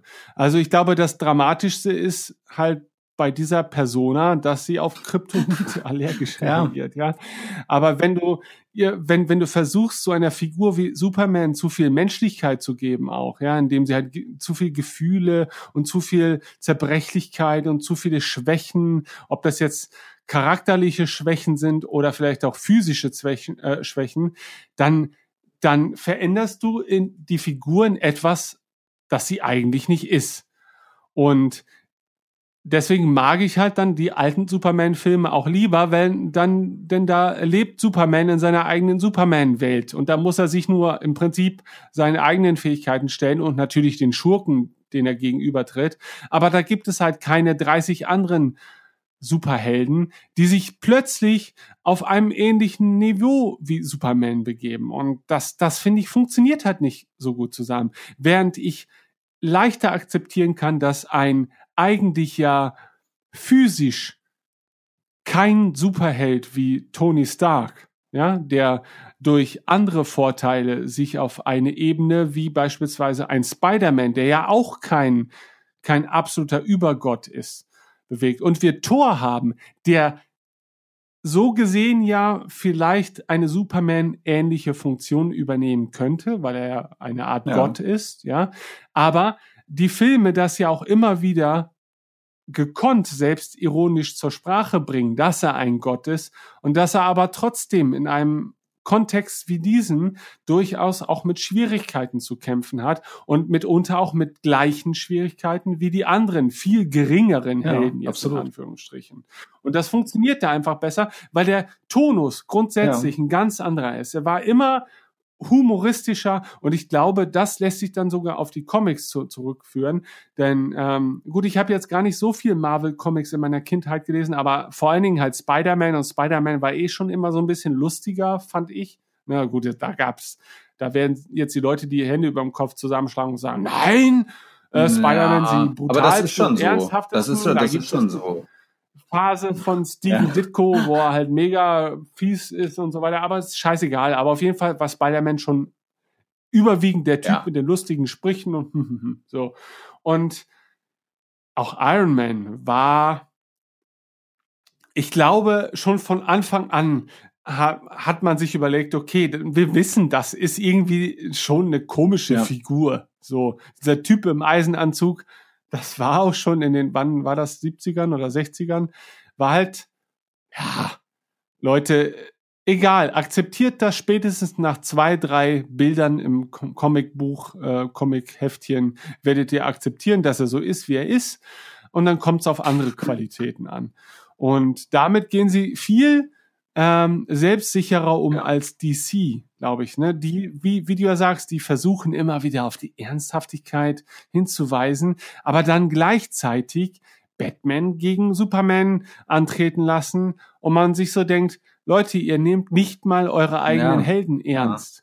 Ja. ja. wie sollen denn wir als Zuschauer das, ja, das bitte tun? Und, und das, also, also ich finde, ich finde grundsätzlich, dass, dass man, dass man bei DC ein tonales Problem hat.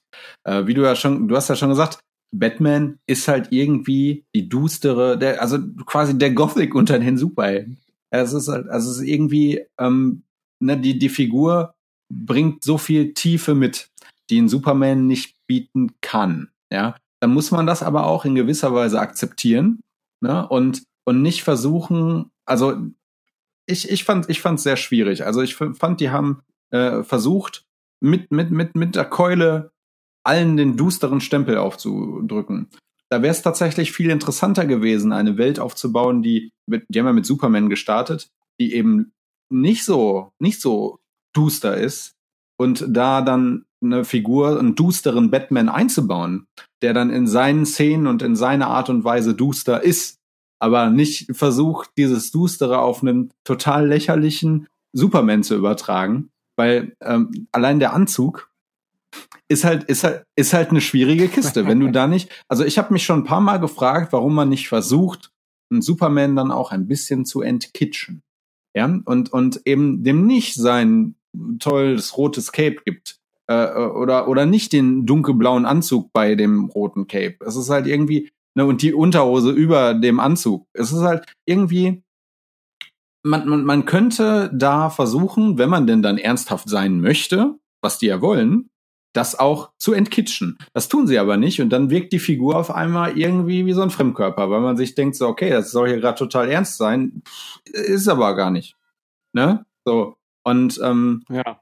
da, ich glaube, da verhaspeln die sich zurzeit. Ne? Also völlig unabhängig von dem, was, was in dem einen Kommentar vorhin erwähnt wurde, dass die ja auch äh, völlig dumm agiert haben. Ne? Du, Marvel hat das sehr geschickt gemacht. Einzelfilme so und dann zusammenführen. DC wollte schnell an Kohle kommen und hat sich gedacht, okay, komm, nee, wir überspringen den ganzen Quatsch und äh, packen die einfach sofort in den Film.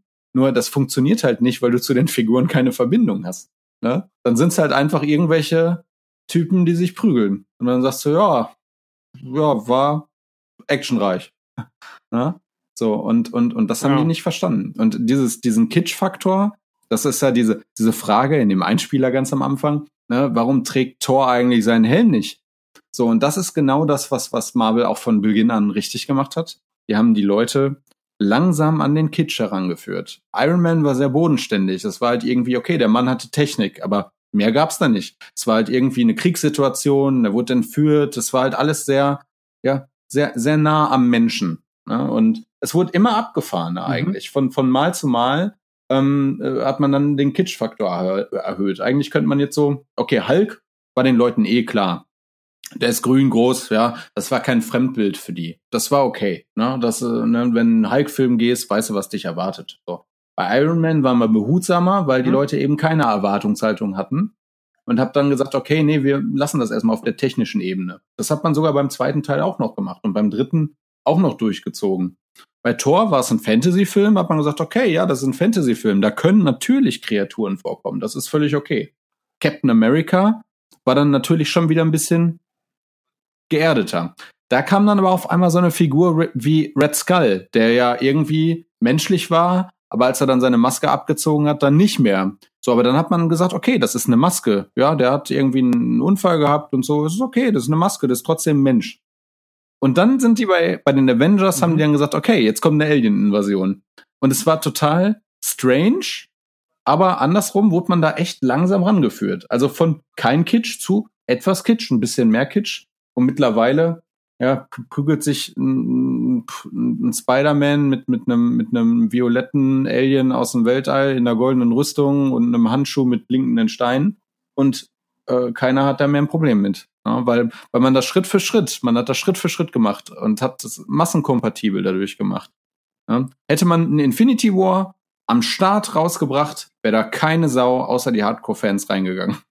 Weil es wäre einfach ein kunterbuntes ja. Sammelsurium gewesen, wo die Leute gesagt hätten, boah, nee, das ist so ein Quatsch. Aber da, da man die Figuren langsam kennengelernt hat, man hat langsam den Kitsch-Faktor erhöht, ist das halt irgendwie ein fließendes Ding.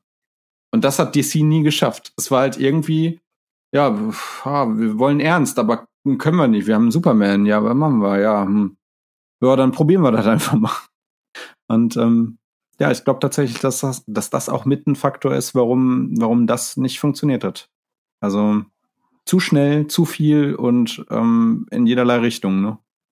Mich würde ja echt mal wirklich interessieren, wenn jemand diese Sendung hört und sich zu den DC-Fans. Ja, das ist interessant. Ähm, wie, ja. wie, wie, seine Sicht auf die Dinge ist. Ähm, wobei man ja auch den Eindruck hat, dass selbst so DC-Comic-Fans auf jeden Fall auch nicht unbedingt jetzt äh, mit den Filmen besonders glücklich ja. werden und dann sagen, naja gut, äh, wir haben unseren Frieden mit den Comics, aber, aber die Filme sind halt tatsächlich Trash. Ähm, ja, aber da hast du äh, das mit, mit dem Kitsch, ähm, sofern dann da auch ein Plan hintersteckt, ist das äh, natürlich wahnsinnig intelligent gewesen. Aber selbst wenn kein Plan dahinter steckt, dann hat man ja vielleicht im Verlaufe äh, der Zeit einfach selber für sich erkannt, dass wir merken, wir gehen immer einen Schritt weiter, also haben wir das Prinzip erkannt und wir können jetzt im nächsten Film wieder einen Schritt mhm. weiter gehen.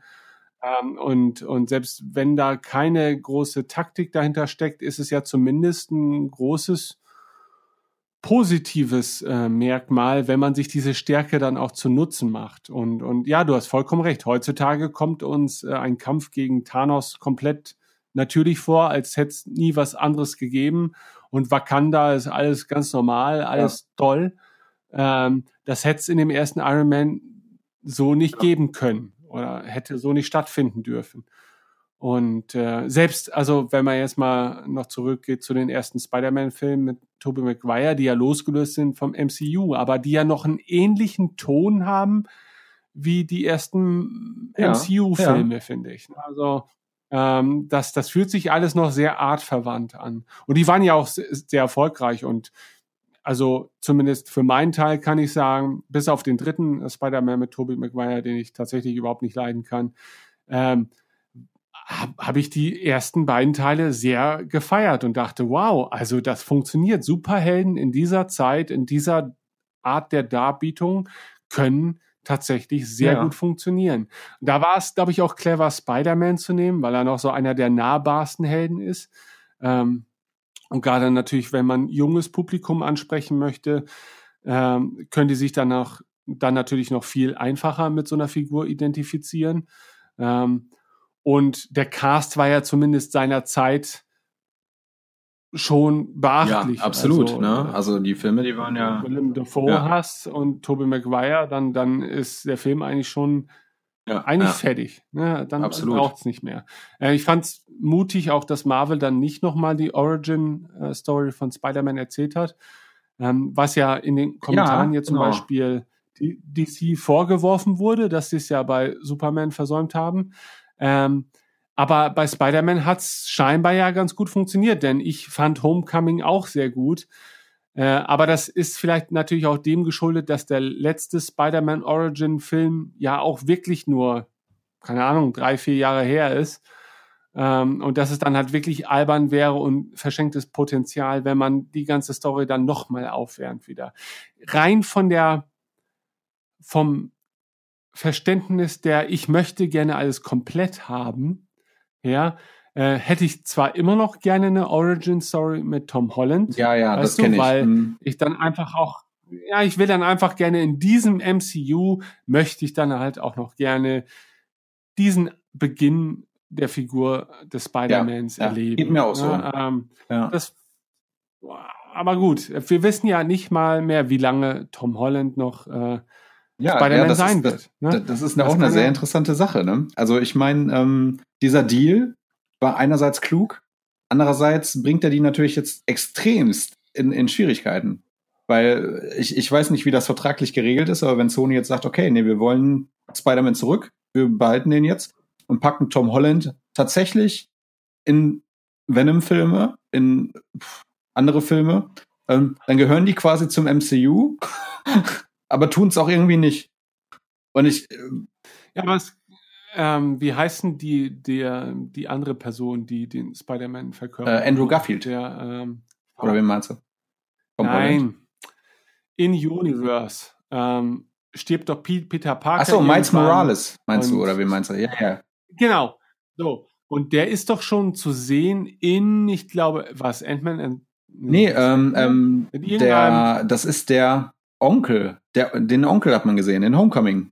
Ähm, das ist der, der Typ, den er quasi da am Auto, am Auto erwischt. Ah, stimmt. Er redet von seinem Genau. Neffen. Und das ist das Genau, quasi, so. der Neffe ist Miles Morales. Ja.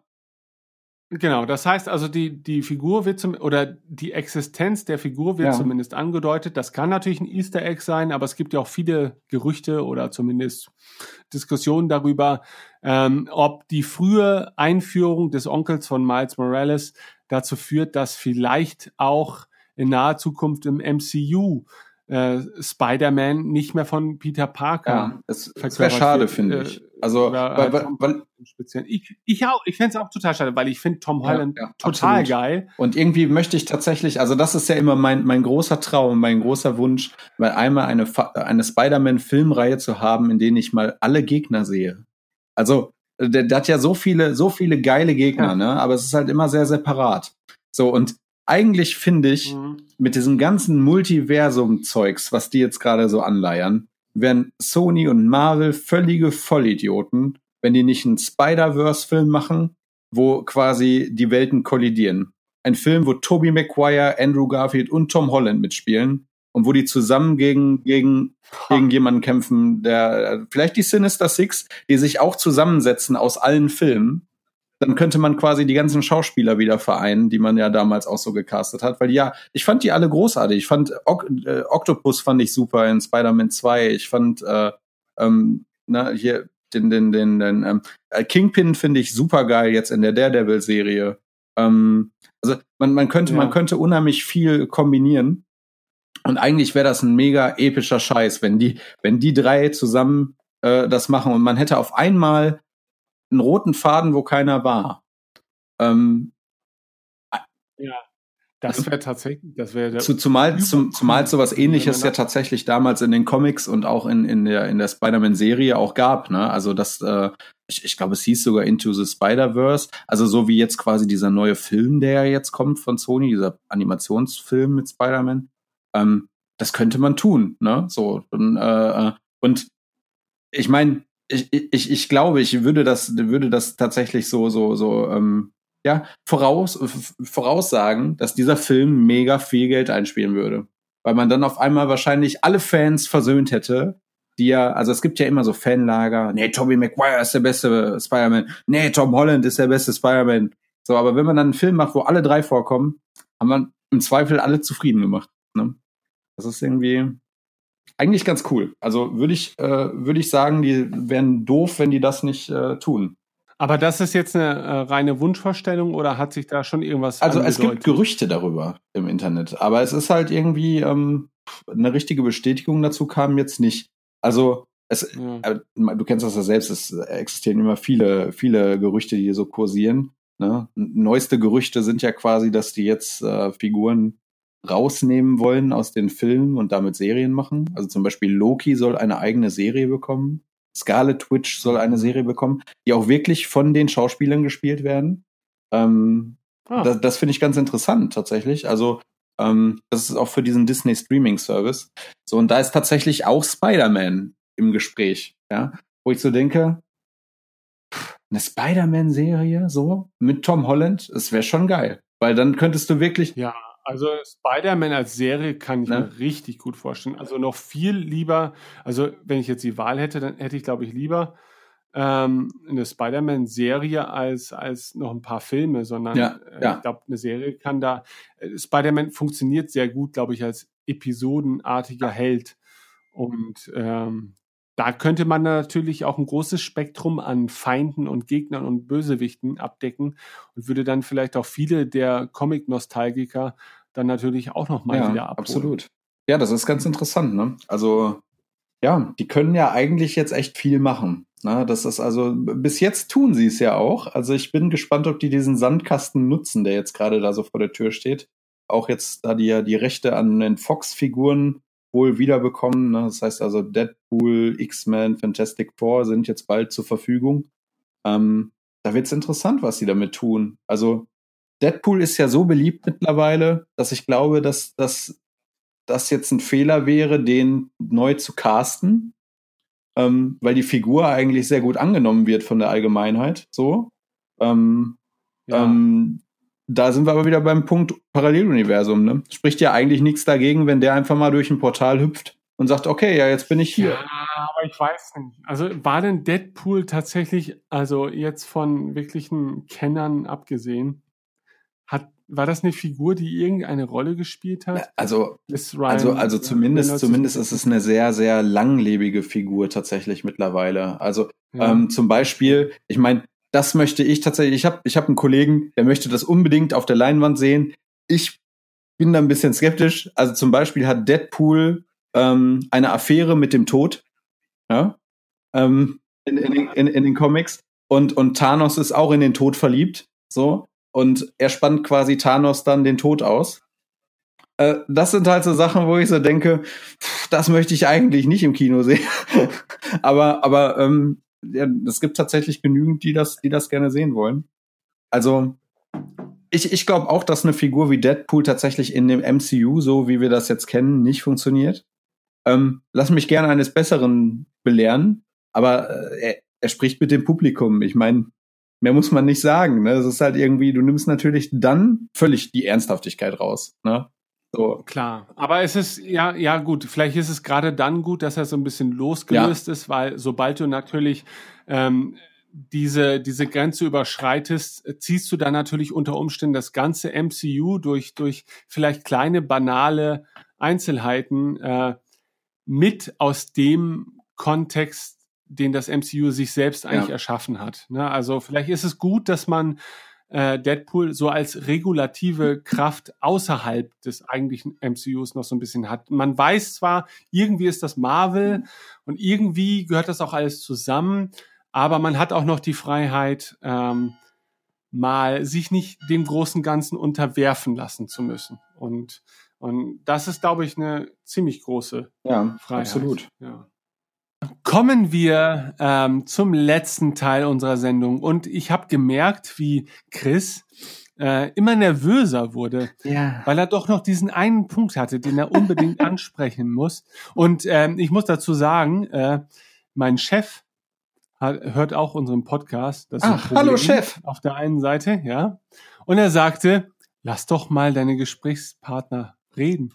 Ich höre immer nur dich.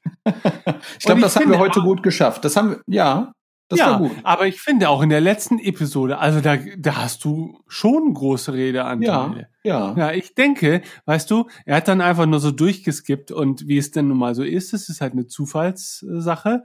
Dann landet man immer auf dem Part, wo ich halt laber und dann, dann ist das nun mal so. Ja. ja aber wir haben ja auch, wir reden ja auch beide dann immer so jeweils fünf Minuten am Stück. Da kannst du mal vorkommen.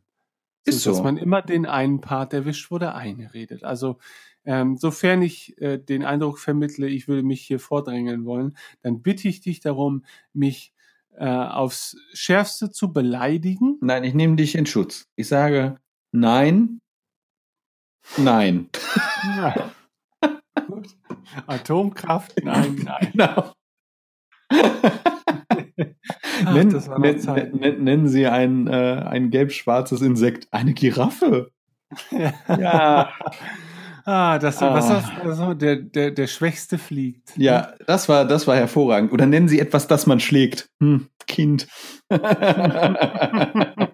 einfach gut. Einfach großartig. Ah. Die, die Welt des deutschen Fernsehens war da noch eine bessere Welt. Ja, da war's, da war die Welt noch in Ordnung, ne?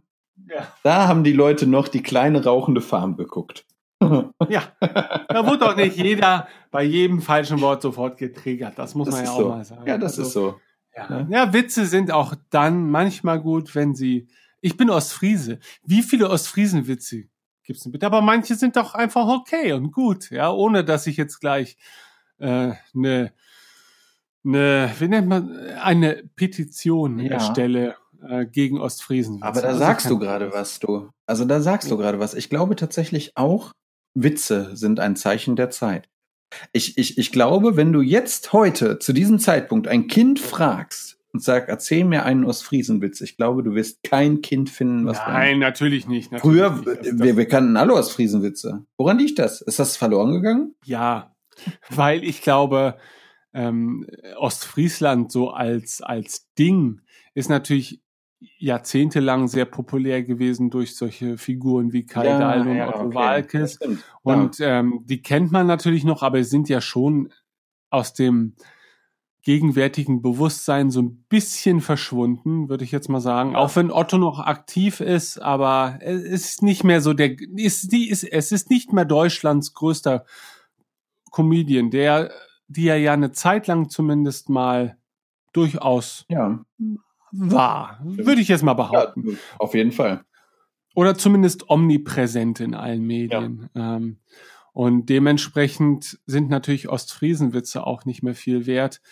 Ähm, und ich glaube, die, die heutige Jugend ähm, differenziert, glaube ich, auch nicht mehr in Bundesländern, oder? Also es gibt ja auch Schwabenwitze Ja, oder ja, Hessenwitze oder Bayernwitze oder so.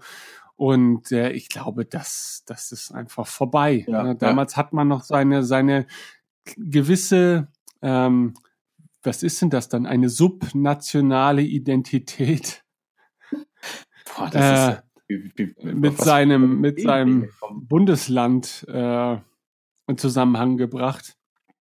Aber es findet nicht mehr statt, weil ja heutzutage auch zum Beispiel jeder studiert und spätestens dann sehr häufig sein eigenes Bundesland äh, verlässt und schon in sehr jungem Alter mit völlig anderen Kulturen und Lebensweisen innerhalb von Deutschland äh, sich zurechtfinden muss. Und von daher ziehen viele Witze dann vielleicht auch gar nicht Ja. mehr, weil äh, auch diese, diese inner, diese nationalen Witze, wo sich Landesangehörige über andere Landesangehörige und ihre Marotten lustig machen, sind ja schon eine Form von Fremdenfeindlichkeit, wenn man es jetzt mal so deuten Ja, will. ja, klar. Im Weil- kleinen Maße, äh, ne, also, Genau. aber, aber äh, ist, ist es ja. Ne, so der eine sagt halt, Hessen ist ja nur ein anderes Bundesland, aber äh, ja, ne, wir wir wollen, wir sind doch alles eine Welt. Ja, so. Ähm, von daher glaube ich, ist das auch so ein bisschen verpönt, allein Witze auf Kosten anderer machen zu wollen oder sehr, weiß ich, wie, was ist denn das für eine Art von Witz? Witze, die ähm, auf humoristische Art und Weise vermeintliche Schwächen oder Merkmale anderer Personengruppen, ob das jetzt andere Völker sind oder so, ähm, sich zu Nutzen zu machen. Ja. Die, und das ist jetzt meine ganz persönliche Meinung und ich möchte da auch nichts Politisches oder so herbeischwören, die ja manchmal schon ganz gut funktionieren. Also ähm, einer meiner besten Freunde ist Türke und der ist wirklich Türke durch und durch und der kennt verdammt viele gute Witze über Türken. Ja, so. ja. Und er sagt, dass es ist einfach in Deutschland, sagt er selber, es ist wahnsinnig anstrengend geworden, weil nicht mal er selbst darf Witze über sein eigenes Volk machen oder nur er selbst darf Witze über sein eigenes Volk machen, aber natürlich niemals über die Deutschen und ihre typischen Eigenschaften und so weiter. Und ähm, ich finde, viele dieser Witze davon sind ja jetzt doch nicht, das ist doch nicht immer boshaft ja, das gemeint, ist sondern selten boshaft gemeint. Das ist ja einfach. Genau, sondern die, die, die tragen einfach dazu bei, dass man auch miteinander, sag ich mal, übereinander lachen kann. Ja. Und das finde ich ist unglaublich wichtig. Und das ist schade, Und dass das verloren geht, ne? Das ist wirklich so. Genau, das, Das Ja. ist echt total schade. Und, schade. und es wird auch zu weit getrieben, weil wenn, wenn du es jetzt mal so betrachtest, guck dir mal Asterix an, die ganzen Bänder, dann wären die ja rassistisch ohne Ende, weil die beiden sind in fast jedem Band in irgendeinem fremden Land und jedes Land wird so plakativ und so vorurteilbehaftet dargestellt wie nur irgendwie möglich, ja. Und trotzdem zählen wir Asterix und Obelix doch jetzt nicht zu rassistisch, äh, rassistischen Medien. Ja, Aber äh, gut, es gibt wahrscheinlich Leute, die das tun. Aber ich kann es dann halt in dem Moment nicht verstehen, denn ähm, da ist es durchaus künstlerisch und humoristisch mehr als nur wertvoll. Und solange man äh, auf einem bestimmten Niveau bleibt, finde ich, darf man auch Definitiv. Durchaus Ja. mal. Sollte so sein. Ja. Aber naja, so ist das. Ne? Aber, aber, Ja. aber ich, ich, ich schaffe jetzt eine sehr elegante Überleitung. Du wirst begeistert sein, ich weiß das jetzt schon. Und, weißt du, was passiert, wenn man so Witze auf Kosten von anderen macht? Dann werden die wütend. Weißt du, wer auch wütend ist? Der Hulk. Ja. Oh ja! hey. Habe ich gut gemacht. So, ähm, Ja, ja, Mensch. der, äh, ne, da, da, ähm, ne, also es sei denn, du willst jetzt noch irgendwas, irgendwas, äh, ich wollte dich nicht unterbrechen in Mhm. deinem Flow. Nein, nein, nein, ich rede mich sonst noch um Kopf Ne? Also, ähm, ich finde, ich finde, also grundsätzlich kann ich sagen, dass ich eine Sache sehr, sehr beeindruckend fand. Also, ähm, zum einen dieser klare Plan, der da war. Ähm, ne, Kevin Feige, klar, der überwacht alles. Der, der, der, der hat auf alles ein Auge, der guckt auf alles drauf. Äh, so schaffst du natürlich eine gewisse Kontinuität. Ähm, was die wenigsten wissen, Kevin Feige war schon immer mit Marvel verknüpft. Er hat auch an den alten Spider-Man-Filmen mitgearbeitet, an Fantastic Four, an den alten Filmen mitgearbeitet. Er hat äh, ähm, nur halt jetzt während der Zeit, wo das MCU existiert, nur an den MCU-Filmen, soweit ich weiß, gearbeitet. Ähm, aber er hat halt unheimlich viel Vorerfahrung. Das heißt also, der war halt quasi vorher auch schon Fan durch und durch und das merkt man. Ja, und ich fand es tatsächlich beeindruckend, dass man das nicht getan hat. Also und das, das machen viele falsch. Ähm, man, der Hulk war eigentlich, wenn man das jetzt rückwirkend betrachtet, der Hulk-Film war eigentlich ein Flop. Ja? Also der hat, glaube ich, 140 Millionen gekostet und der hat 260 Millionen eingespielt. Ähm, wenn man jetzt noch Marketingkosten dazu zählt, ja, dann haben die vielleicht jetzt an dem Film 60, läppische 60 Millionen verdient. Ähm, ist jetzt im, im, in dem Maß, was man mit, mittlerweile so hat, ist es eigentlich ein Witz. So. Ja, ähm, Mhm. aber die sind kein Stück von ihrem Plan abgerückt. Zumindest nicht offiziell. Ähm, der Film, ich weiß nicht, hast du den ersten, den, den High-Film gesehen mit, mit Edward Norton noch? Ja, klar. Ähm, der war tonal noch anders. Der war wenig witzig. Der war eigentlich sehr ernst und duster gehalten. Ne? Da war eigentlich wenig Humor in dem Film. Ähm, und ähm, ich glaube tatsächlich, dass die äh, gemerkt haben, dass diese Tonalität, die Tony Stark an den Tag gelegt hat, ähm, dieses etwas lustige, ein bisschen lustigen Spruch auf den Lippen und sonst was, wesentlich besser ankam. Äh, so so kommt es halt auch, dass der Hulk eigentlich in, im Avengers-Film dann eine, eine ganz andere Rolle eingenommen hat, ja, ähm, als er eigentlich vorher hatte. Ne? Er war halt irgendwie eine düstere Figur. In, in Avengers war er aber eigentlich keine düstere Figur mehr. Und Fast schon eher Ja, ein lustiger genau. Sidekick. und, und man hat quasi nicht gesagt, wir schmeißen jetzt alles hin, das hat nicht funktioniert. Sondern, also, das ist die Befürchtung, die ich jetzt bei Solo ein bisschen habe. Ähm, und, und, und ich finde ja tatsächlich, das ist sogar noch ein Spezialfall, weil man da gar nicht viel korrigieren müsste, weil der Film ja eigentlich gut war. Man müsste jetzt eigentlich gucken, Ja. wo war, wo, wo, wo, wo, woher kommt das, dass der Film so gefloppt ist, ne? Und dann nicht sagen, wir schmeißen jetzt alles hin, wir schmeißen alle Pläne, die wir vorher hatten, über Bord. Ich meine, es war ja, glaube ich, tatsächlich festen Kenobi-Film geplant. Ähm, scheint ja jetzt irgendwie so ein bisschen aus den Augen verloren zu sein, erstmal. Ähm, Es wird auf jeden Fall alles ja, erstmal pausiert und, und, auf und, und das finde ich schade, weil, weil, weil, und das machen viele falsch. Das machen Ghostbusters falsch, ja. Die haben ja unheimlich ins Klo gegriffen mit diesem äh, Reboot. Ähm, und, und es kam Mhm. unheimlich schlecht an und es wurde überhaupt nicht angenommen. Und äh, ja, es ist halt irgendwie, der Film war trotzdem kein, ich glaube, kein Mega-Flop, aber es war halt auch nicht der große Wurf, wie die sich den erhofft haben. Ähm, die haben einfach keine Geduld. Die möchten von heute auf morgen an die Spitze. Und wenn der erste Film nicht äh, äh, so und so viel Euro bringt und Dollar, dann, dann streichen wir das, dann machen wir Ende. So, und das ist halt auch was, die Mumie kam ja mit Tom Cruise jetzt letztens raus.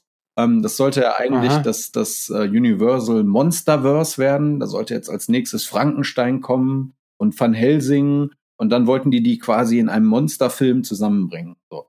Ähm, der Cast wurde sogar schon bekannt gegeben. Da sollte dann Johnny Depp mitspielen und, und, und ähm, dieser, wie heißt der, Bardem, hier dieser Schauspieler, ich weiß gar nicht genau, wie der komplett heißt, der äh, auch hier den Schurken bei Flug der Karibik 5 gespielt hat. Also große Namen eigentlich, so äh, gerade jetzt noch in der Riege mit Tom Cruise. Aber anscheinend hat man das aus den Augen verloren. Weil man dann gesagt hat, nee, die Mumie, das hat nicht so funktioniert, lassen wir sein. Und das ist eigentlich genau der falsche Weg. Das hat Marvel nicht getan. Marvel hat gesagt, okay, das war vielleicht jetzt nicht so, wie wir das uns erhofft hatten, aber da lernen wir jetzt raus und machen es nächstes Mal besser. Ähm, und haben nicht gesagt, okay, dann machen wir ein Reboot. Äh, äh, hat nicht funktioniert. Und, und ich weiß jetzt natürlich nicht, wie, wie die Reaktion der Fans auf ähm, Hulk ja. damals war. Ne? Ob, ob, ob vielleicht die Fans auch gesagt haben, naja gut, aber grundsätzlich sind wir ja ganz zufrieden, dann gucken wir mal, was, was als nächstes kommt. Ähm, und bei Solo habe ich halt das Gefühl, dass man da nicht so rangeht, sondern da sagt man dann halt, obwohl, naja, bei, bei Solo ist tatsächlich ein total blöder Fall, weil ich glaube, es gibt da total wenige Leute, die jetzt Solo absprechen, dass es eigentlich ein ganz cooler ja. Film ist. Ähm, aber die, die Gesamtwahrnehmung ist halt irgendwie, ja, Star Wars ist am Arsch. Ne, wo ich so denke, naja, aber die Spin-off-Filme sind eigentlich gerade das, was wir am wenigsten vermissen wollen und äh, das Signal kommt irgendwie falsch bei euch an. Sind jetzt wir daran schuld oder sind die Produzierenden daran schuld, mhm. dass, dass sie es halt eben falsch deuten? Ja, das ist eigentlich echt, echt schade. Ne? Und das ist halt, glaube ich, ähm, mit Problemstellungen umzugehen, ist äh, natürlich dann eine, eine interessante Frage. Ne? Zum Beispiel jetzt die Guardians of the Galaxy. Ähm, hast du bestimmt auch mitgekriegt, diesen, diesen Skandal mit, mit dem Regisseur, ja, mit, James ja, mit James Gunn. Ähm, es ist total interessant, weil, weil äh, die hatten fest eingeplant, wir machen Guardians of the Galaxy 3. Das war fest. Das, da gab es eigentlich nichts zu rütteln. Das Skript ist, glaube ich, fertig. Das hat er fertig geschrieben. Dann kam dieser Skandal und die haben es einfach jetzt komplett aufs Eis gelegt. So, dann sogar so doof tatsächlich, dass jetzt ein Schauspieler wie, wie äh, äh, Dave Bautista, der hier Drax spielt, gesagt hat, ich möchte für Disney nicht mehr arbeiten. Ähm, ist mhm. total Käse. So, und jetzt, jetzt sind die natürlich in einer richtig beschissenen Situation. Weil es gibt sowohl Leute, die sagen, habt ihr richtig gemacht? Das, ne, über sowas macht man keine Witze äh, äh, und äh, alles richtig gemacht. So, aber es gibt halt auch mega, mega viele, die sagen, Leute, das war vor zehn Jahren und es waren Witze, ja, und ihr feiert diesen Mann eigentlich für seine Witze unter der Gürtellinie, dann macht der Mann einen Witz ja. unter der Gürtellinie und ihr schmeißt den raus. Ähm, ne, und jetzt sind die in der Situation, würden die jetzt Guardians of the Galaxy 3 rausbringen, wüssten die, dass der Film niemals so erfolgreich sein würde, wie er eigentlich sein könnte, weil entweder die abspringen, die sagen, habt ihr geil gemacht, oder die abspringen, die sagen, ey, das war der größte Scheiß. Ja. Also, ja. das heißt, die werden dieses Fanlager, was die vorher hatten, gar nicht mehr vereinen können. Weil, äh, ne, wenn die jetzt sagen, James Gunn kommt zurück, macht das doch, dann sagen die, ey, das könnt ihr nicht machen dann boykottieren die Leute den, die gesagt haben, ey, das war die richtige Entscheidung, dass ihr den rausgeschmissen habt. Ja, und so passiert es andersrum. Also hat Disney jetzt gesagt, okay, dann legen wir den jetzt erstmal auf Eis. Ne? Es ist nachvollziehbar aus finanzieller Sicht vielleicht. Ähm, aus der großen Plansicht, glaube ich, ist der Kevin Feige dann nicht ganz so happy mit, weil er eigentlich fest mit dem Film gerechnet hat. Ähm, da wird's echt interessant, wie die damit jetzt umgehen. Ob die jetzt wirklich die Figuren erstmal rausstreichen, wäre eigentlich unelegant. Na, ja. aber.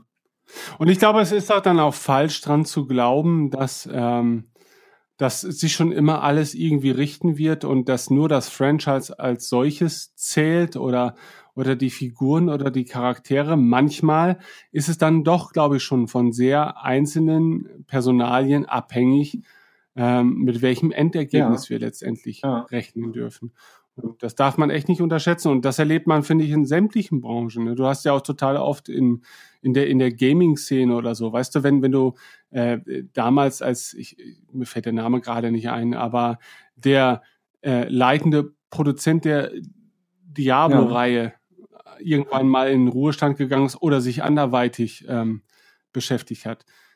Natürlich hat das, hat man das gemerkt an der Spielereihe. Ja, natürlich war das, war Diablo 3 ein etwas anderes Spiel als 2 und ist zwar mittlerweile wieder relativ beliebt, aber wurde ja nie so gefeiert wie ähm, Diablo 2 noch der Fall war. Und so erleben wir das bei Star Wars. Ja, durch den We Wegfall von George Lucas werden natürlich die Hater auch immer sagen können, na ja, aber es ist halt auch nicht George mhm. Lucas Star Wars. Und das wird es auch nie wieder sein können. Ja, äh, gut, vielleicht holen sie noch mal wieder ins Boot, dann könnte es das sein, aber irgendwann wird er halt nicht mehr unter uns weilen und dann ist es das nicht mehr so.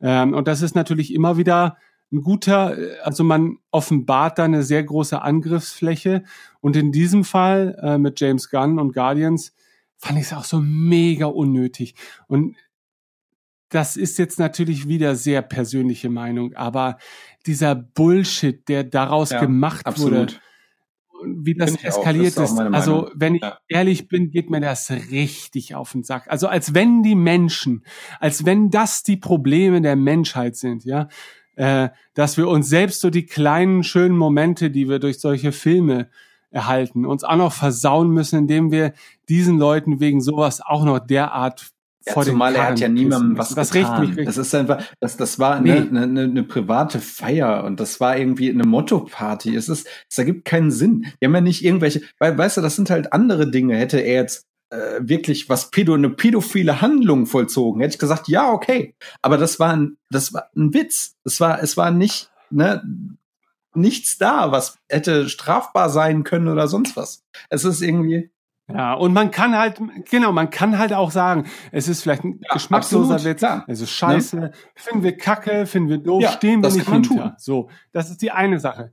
Aber äh, dann jetzt so, so ein Theater zu, zu veranstalten und damit eigentlich so eine tolle Sache grundlegend zu zerstören auch, eine tolle Sache, die Guardians of the Galaxy nun mal waren und die nun mal daraus besteht, dass diese tollen Menschen miteinander etwas geschaffen haben, was eben in dieser Fassung oder in dieser Qualität vermutlich auch nur diese Menschen zusammen erreichen können. Dass man das so einfach und leichtfertig aufs Spiel setzt, nur um reaktionär irgendwie sagen zu können, nee, äh, klar, den schmeißen wir raus. Alles weg. So. Und ähm, das ist total dämlich. Also ich meine, es ist natürlich eh eine müßige Dis Diskussion. Es gibt ja häufig Fälle in der Kunst, wo man ähm, die moralische Integrität der Kunstschaffenden durchaus mal hinterfragen sollte. Aber, und das, das ist jetzt eine menschlich vielleicht nicht immer äh, vernünftige Sichtweise. Aber wenn ich jetzt mir ein Bild von, keine Ahnung, Van Gogh angucke und ich finde das Bild toll, ja, und das ist einfach ein verdammt gutes Bild.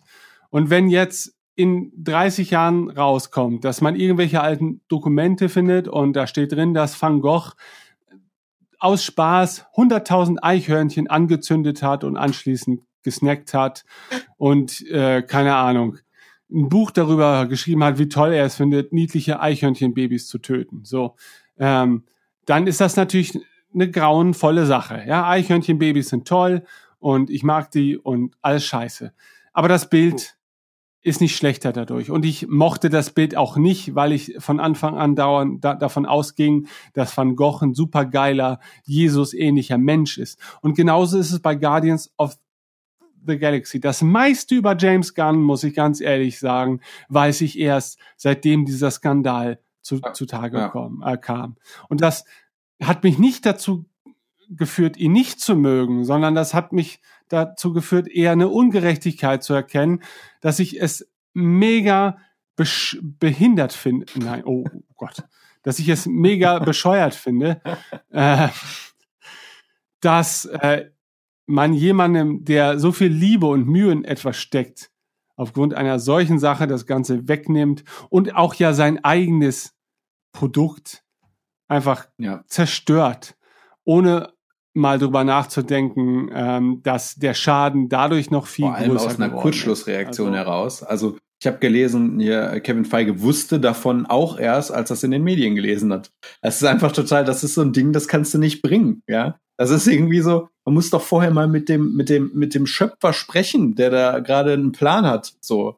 Das ist so, als würde man äh, äh, dir in einer Werbeagentur ähm, auf einmal Photoshop wegnehmen, ohne dass du das weißt, und du musst aber 30 Bilder retuschieren.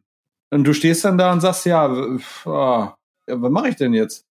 Ne? Es ist halt irgendwie, das kannst du ja nicht bringen in einem laufenden ja. Prozess, ja. Das ist halt, ne? Mhm. Und ähm, ja, das ist halt, das, das wird eine sehr interessante Thematik, wie das damit weitergeht, weil das auch ein bisschen wegweisend ist tatsächlich, ähm, wie es insgesamt weitergeht. Ich glaube tatsächlich, dass die eine Lösung finden können und werden. Ähm, aber die, die bremsen natürlich so eine Maschinerie auch damit völlig aus. Ne? Also das ist natürlich echt. Also das trifft natürlich Guardians nochmal doppelt, weil es ja eben auch eben die sehr auf Humor ausgelegte äh, Sparte des MCUs ist. Ähm, man hinterfragt natürlich, okay, gut, äh, was bedeutet das jetzt auch für die Reihe? Ja, wollt ihr da jetzt auch nur noch Humor anwenden, der möglichst niemanden zu keinem Zeitpunkt jemals anecken wird? Ja, ähm, darf, davon profitiert jetzt auch der Film nicht. Ne? Ja. Wenn man sich in einer äh, gewissen Weise positionieren möchte ähm, und da wieder politisch natürlich auch Tragweite äh, erzeugen möchte, die dieser Film überhaupt nicht für sich beansprucht. Ja, und äh, das sind auch Regeln, denen solch ein Film vielleicht auch überhaupt nicht unterlegen sollte. Ja. Und ähm, ja, das, also, aber äh, wir hatten, wir kommen ja immer wieder auf, auf solche Themen, ne, dass ich halt immer, also ich vertrete da ähm, eigentlich relativ fest seit Jahren eine Meinung, dass ich es eigentlich nicht leiden kann, wenn, wenn Dinge nur aus Protest passieren in der äh, Kunst, ja, mm, mm. um zu sagen, nee, wir machen das jetzt so, weil wir müssen mal ein Zeichen setzen. Ähm, und äh, das meine ich nicht, weil ich durchaus auch die Kunst in der Verantwortung sehe, mal Zeichen zu setzen. Ja, das ist ja durchaus auch gewollt. Aber es geht ja sehr häufig in den letzten Jahren auch darum, etablierte Dinge einfach mal um des ähm, Umräumens willen umzuräumen. Hm. Und dann finde ich, ist es der falsche Weg, ja, weil man kann ja auch auf andere Arten und Weisen äh, die gegenwärtige Kultur repräsentieren, ohne ständig irgendwas kaputt machen zu müssen oder zu ändern, was jetzt vielleicht seine Stärke nicht dadurch äußert, sich ständig gravierend verändern zu müssen. Ja, ne? und, ja, und, und, ähm, und das, das passiert tatsächlich auch gerade bei Superman. Ne? Also ich habe gelesen, ich weiß nicht, was da dran ist. Ähm, also der Superman-Schauspieler ist ja wohl raus. Äh, er hat äh, irgendwie, die hatten Komplikationen und äh, wird jetzt wohl muss neu. Ja jetzt auch Gerald ja, spielen. Ja, genau, der muss ja jetzt auch Gerald spielen. Ähm, aber ähm, angeblich soll äh, Michael B. Jordan das spielen. Wo ich sage, ne, da sind wir wieder bei dem Thema. Wa wa wa warum? Es ist eine, es ist eine, eine festgeschriebene Figur. Es ist eine Figur, die, die, die ist so wie, das ist Superman, die ist so. Ne, und jetzt nehmen die einen Schauspieler, der so gar nicht diesem Bild entspricht, ne? Wo ich so denke, okay, das, die legen das aus als Interpretationssache und man kann das ja mal, ne, aber. Ja, ja, das, das ist, das ist schon irgendwie Quatsch. Aber äh, ich weiß, ich glaube, das hatten wir mal im Vorgespräch. Genau, ja, ja, genau. Es gibt ja, ja. immer wieder sol solche Themen, ne? ob das jetzt äh, James Bond ist, der jetzt ja auch mal weiblich werden muss, genau. weil es äh, ja mal wirklich an der Zeit ist und wo ich mir so denke, nein, äh, diese Figur gibt das nicht her. Und niemand hat etwas gegen weibliche Hauptrollen und ich am allerwenigsten. Ja, und ähm, stört auch zum Beispiel bei Star Wars über die, diese ganze Thematik um Ray und dass wir jetzt einen weiblichen Helden haben und einen weiteren farbigen. Das ist zu, also habe ich null Problem mit, weil das einfach interessante Figuren sind, die für sich ja von vornherein so konstruiert werden und auch dem entsprechen. Ja, aber auf Biegen und Brechen immer so etablierte Dinge ändern zu wollen. Ähm, ist halt totaler Bullshit, weil dann will man sich nur zunutze machen, dass man ähm, so eine, einen gewissen Grunderfolg einfach schon mit sich bringt. Weißt du? Mhm, äh, mhm. damit man die Aufmerksamkeit schon mal hat. Ja, definitiv. So. Und dann geht's nicht mehr um die reine Sache als solches, weil wenn so ein Thema als solches überzeugen will, dann muss dieses Thema auch für sich überzeugen können. Ja, und nicht dadurch, dass man dieses Thema in eine Materie einbringt, die damit erstmal überhaupt nichts zu tun hat. Ja, ähm, und ja, da wird es keine Einigkeit geben, weil da gibt es einfach zu viele extreme Meinungen. Und ich bin selber mit Leuten befreundet, die da sehr extreme Meinungen haben. Ähm, und vielleicht habe ich ja selber scheinbar auch eine extreme Meinung zu diesem Thema. Ähm, aber mich nervt es halt so ein bisschen, weil auf lange Sicht, glaube ich, führt das auch nicht zu einem harmonischeren Miteinander, ähm, dass wir alle so leben. Äh, denn ich habe das Gefühl, heutzutage fällt es mir manchmal schwieriger als als als äh, denn je, ähm, nicht jemandem auf den Schlips zu treten oder irgendwo anzuecken oder mich nochmal vertrauensvoll mit irgendjemandem zu unterhalten, ohne dass ich Angst haben muss, dass er sich direkt von irgendwas angegriffen fühlt. Ja. Und ich bin eigentlich ein Mensch, der keine wirklichen extremen Meinungen hat. Und ich liebe eigentlich alles und jeden, den ich kennenlerne, wenn ich ihn nur irgendwie mag. Ja, das ist unabhängig vom Geschlecht, von der sexuellen Ausrichtung, von der Hautfarbe, von der Herkunft. Das interessiert mich wirklich einen Scheißdreck. Es interessiert mich dann einen Scheißdreck, wenn die Leute das selber ähm, nach außen propagieren, um, um ihre Person irgendwie zu beschreiben. Und damit machen sie, finde ich, schon den ersten Fehler, weil mein Türkenfreund, den ich ja heute schon er erwähnt habe, mag ich nicht, obwohl er ein Türke ist oder weil er ein Türke ist, sondern ich mag ihn, weil er einfach ein cooler Typ ist, mit dem ich super gerne quatschen kann und ich ihn einfach super nett finde. Ich wusste bis vor einem Jahr, und wir kennen uns jetzt seit knapp vier Jahren, nicht mal, ob er überhaupt einer bestimmten Religion angehört oder nicht, weil das nie Gegenstand unserer Unterhaltung war, ja, ähm, weil er auch nicht auf mich zukam und sagte, ja, ich bin, ich bin, ich werde jetzt seinen Namen nicht nennen, ich bin Mr. X und ich glaube an Mr. Y, ja, so, sondern wir haben uns über, keine Ahnung, Unterwäsche un unterhalten beim ersten Mal. Und dann haben wir uns irgendwann über, über ja, genau, über größere Themen unterhalten. Und, ähm, und da kommen wir, und jetzt, um mal wieder so halb den Bogen noch zu schließen, äh, zu dem Punkt, an dem ich auch der Meinung bin, dass sich solche Franchises natürlich auch sehr schwerlich wirklich direkt vergleichen lassen, weil die Emotionen, die da manchmal mit einspielen, sich ja nicht an irgendwelchen Tatsachen messen lassen, sondern ähm, ein Star Wars-Fan ist aus anderen Gründen frustriert über das, was Star Wars so zutage bringt, als vielleicht ein Marvel-Fan. Ja, absolut. Äh, frustriert ja. über etwas ist. Weil beide Gruppen jetzt unterschiedliche Erwartungen an ihr eigenes Fa äh, Franchise äh, stellen. Und das Franchise geht mit diesen Erwartungen auch unterschiedlich um. So, ähm, nichtsdestotrotz kann man, glaube ich, festhalten, dass äh, die Leute, die äh, Star Wars für uns erschaffen, ein wenig orientierungslos wirken, weil sie sich einfach auch viel zu leicht vom, vom Weg abbringen lassen. Ähm, entsprechendes Echo vorausgesetzt durch das Publikum. Und da wünschen wir uns wahrscheinlich etwas mehr Eigenständigkeit und etwas mehr Selbstbewusstsein. Ähm, denn ich glaube, Star Wars kann es sich zumindest erlauben, dass vielleicht auch noch drei, vier offensichtliche Gurken passieren. Ja, ja? absolut. Ähm, aber vielleicht sind es dann halt eben, ist eine davon keine Gurke und ist halt vielleicht auch mal wegweisend. Und was Wegweisendes haben wir innerhalb von Star Wars schon lange nicht mehr gehabt. Ja. ja? Wir, wir haben nur immer was gehabt, was uns möglichst noch zufriedenstellt. Ähm, aber eigentlich wünscht man sich ja vielleicht auch mal wirklich was, was auch das Fandom oder uns als Fans verändern kann, weil es halt eben mal tatsächlich was anderes ist und trotzdem geil. Und ja. äh, ja, und das darf halt dann, wie gesagt, das soll dann eher einem kreativen, freien Geist entspringen und nicht irgendeiner derzeitigen gesellschaftlichen ja, absolut. Strömung. Absolut. Und ich finde, ich finde, man muss dann an den richtigen Stellen auch mutig sein.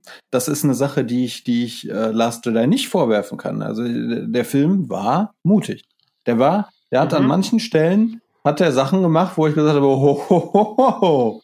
ne, so. Aber ähm, man muss halt versuchen, das ist, das ist ein schmaler Grad, glaube ich. Und ich, deswegen, deswegen finde ich, ist es auch immer schwierig, Leuten Vorwürfe zu machen ähm, auch wie ja viele J.J. Abrams immer vorwerfen, dass er äh, zu viel, ähm, zu wenig Eigenleistung gebracht hat, sich zu sehr an alten Dingen orientiert hat und äh, ähm, ich, ich, ich glaube, dass das ist ein ganz, ganz schmaler Grad. Also zum Beispiel ein Infinity War war sehr, sehr mutig. Ähm, ich meine, du hast natürlich ähm, in dem Rahmen, in dem Spektrum natürlich immer wieder, anders als bei Star Wars, die Möglichkeit, glaubhaft Figuren einfach wiederzubringen. Also, wenn du eine Figur da sterben lässt und die Leute sagen, oh, das war aber doof, dann sagst du ja, äh, ja, der kommt aus dem Paralleluniversum wieder oder was auch immer. Es ist halt einfach, du hast so viele Möglichkeiten, so, solche Dinge zu korrigieren. Die sind bei Star Wars schwierig, wenn du jetzt im nächsten Film sagst, ha, Luke hat nur alle verarscht, der lebt noch. Ähm, dann wird's ja. halt schwierig. Ne? Äh, andersrum kannst du das natürlich bei, bei Marvel ohne Probleme tun. Ne? Wenn, wenn jetzt Loki auf einmal wieder dasteht und sagt, haha, ich habe nur so getan, als wenn ich tot wäre, weil das war nämlich ein Plan von mir, dann, dann ist es halt irgendwie die generierte Welt, die einfach viel mehr zulässt. Und das ist bei Star Wars nicht der Fall. Ja, wenn die dann mit sowas um die Ecke kommen, wirkt's halt arg wie eine Reaktion auf das Feedback, was man bekommen hat. Ja? Aber ähm, grundsätzlich glaube ich, man muss mutig sein. Ähm, man muss versuchen, wie du sagst, was Wegweisendes zu kreieren. Ruhig mal was zu versuchen, ähm, aber halt unter den gegebenen Regeln, die da herrschen. Also wenn man jetzt bei Star Wars anfängt mit Paralleluniversen, hm, würde ich jetzt glaube ich auch nicht so geil nee. finden. Ne, das sind halt Dinge, die, die, die halt in diesem Rahmen nicht funktionieren. Aber es gibt ein Spektrum an Dingen, die wir noch nicht gesehen haben, die in einem Star Wars-Film funktionieren.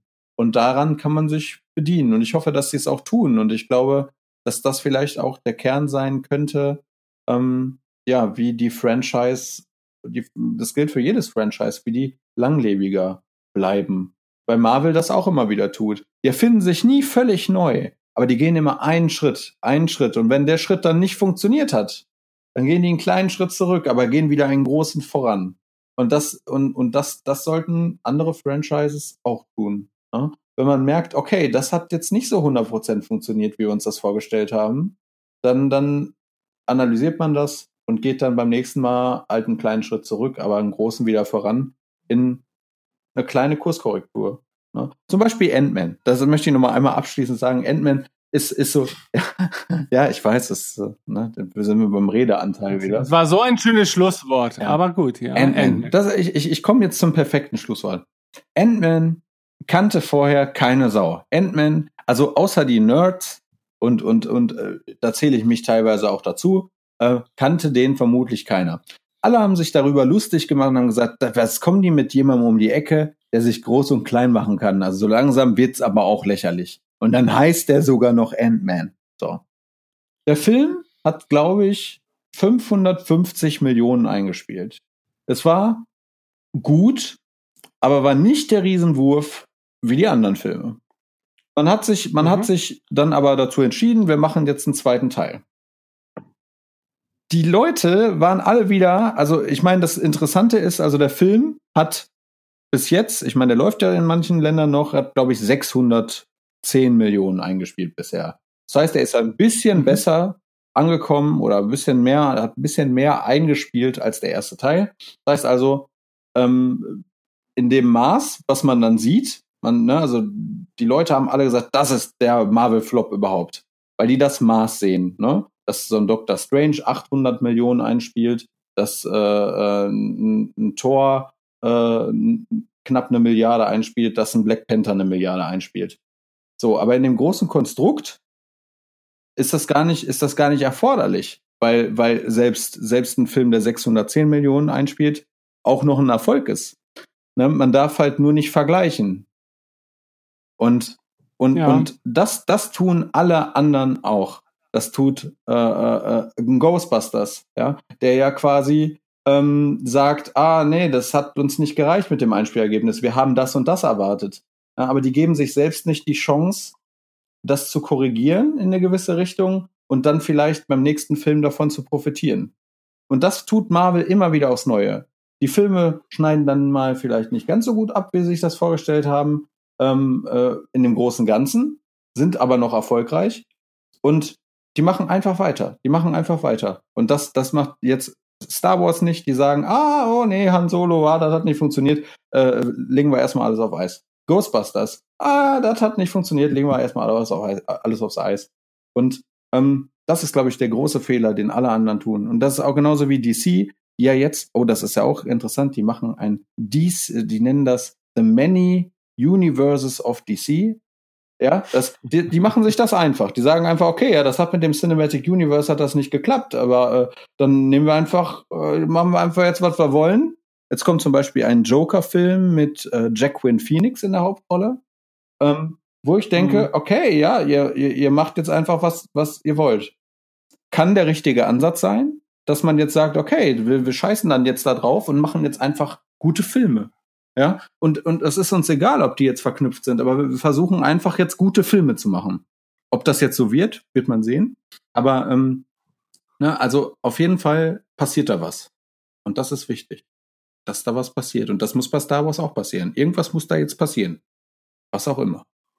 Besser hätte ich es nicht sagen können. Und ich glaube, damit hast du all die Eindrücke, die uns wir, äh, die wir uns in dieser Folge erarbeitet haben, aber die du mit Sicherheit auch schon seit Jahren in dir herumträgst. Ja, es ist auf den Punkt gebracht. Lag mir auch auf dem Herzen. Ja. ja. Ich bin gespannt, was die ja, Zukunft es bleibt bringt. Gespannt. Und also als jemand, der potenziell natürlich äh, sehr zu Star Wars tendiert, aber sich auch freut, wenn es bei Marvel ähm, erfolgreich weitergeht äh, und sich auch durchaus von einem DC Universum begeistern lässt, ähm, bin ich auf jeden Fall gespannt, was die Zukunft so bringt. Und, und ich hoffe, dass es da noch vieles gibt, auf das es sich lohnt, neugierig zu sein. Ähm, sowohl auf Seite der Konsumenten, aber natürlich auch auf Seite der äh, Filmschaffenden. Denn äh, die müssen natürlich auch Lust dazu haben, in einem solchen Universum etwas erzählen zu können, ähm, was nicht vielleicht auch viel besser losgelöst von solchen großen Franchises erzählt werden kann.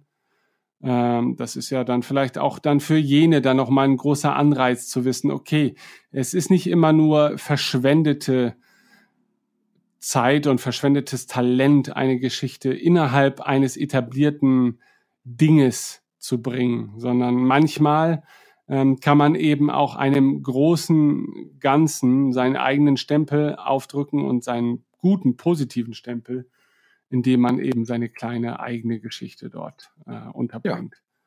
Ja. Und äh, so ist das. ja, dann ähm, freuen wir uns natürlich auch auf Reaktionen auf diese Episode. Oh ja. Vielleicht haben wir dann auch noch den ein oder anderen Punkt angesprochen, den die Kommentare äh, jetzt noch nicht ansprechen konnten in dieser Form. Ähm, weil vieles entsteht dann ja manchmal auch erst im Laufe eines solchen Gespräches. Ähm, und ich bedanke mich an dieser Stelle auch für all jene, die bislang schon auf die ersten Folgen Dialog reagiert haben und auch äh, im Vorlauf zu diesem Thema. Und wir haben tatsächlich auch schon, also man darf ja durchaus mal erwähnen, dass wir Abonnenten haben. Wir haben Abonnenten. Ach, das ist toll. Aber, aber, aber, ja aber das Gute ist ja, Abonnenten sind es ja schon ab zwei. Ja, genau. genau. Gedacht. Deswegen gehen wir ja auch nicht weiter ins Detail und sprechen auch Nein, nicht über konkrete. Wir, wir haben Abonnenten. Ja, ja. Supi. Ähm, aber nichtsdestotrotz, abgesehen davon, äh, freuen wir uns natürlich über jeden einzelnen Hörer, jede einzelne Reaktion. Aber ich freue mich auch vor allen Dingen über diesen Abend, weil äh, ich fand, das war wieder ein unglaublich interessantes Gespräch. Und allein das war es auch mal wert, geführt zu werden. Ähm, unabhängig davon, was man sich dann in der Folge dann noch äh, davon verspricht. Und deswegen danke ich dir, Chris, dass du wieder so äh, mit Wort und Tat zur Sehr Seite gern. standest und ähm, so viele Meinungen zu so vielen Dingen hattest. Ja. Und ich bin schon sehr gespannt auf das nächste Thema, das wir vielleicht in oh dieser oh, ja. Konstellation ja. angehen. Und äh, wird uns mit Sicherheit irgendwas. Ah. Ich habe noch keine Idee. Aber, aber äh, wir finden eine. Da bin ich fest von überzeugt. Wir Weil die Galaxie ist unendlich. nee, die Galaxie ist nicht. Ja, das stimmt. Aber das, das, äh, das, meine Galaxie, Aber selbst nee, auch das Universum ist eigentlich so gesehen, physikalisch gesehen, nicht wirklich unendlich. Ja. Ähm, aber das, was, was äh, jenseits des uns bekannten Universums stattfindet, ist ja für Also, also wer mehr, Also berufen wir wenn, uns wenn Pi das. unendlich ist, dann ist auch eine Galaxie unendlich. So, was hast du davon? So. Du Ficker. Gut. Jetzt, wenigstens jetzt haben wir uns den Explicit Super. Tag verdient. Okay. Dann wünsche ich euch einen wunderschönen Abend und dir natürlich auch, gleichfalls. Chris. Und ich hoffe, wir hören uns bald wieder hier beim Weltenfunk unter www.weltenfunk.de. Habt ihr es denn immer noch nicht begriffen? Bis bald. Tschüss.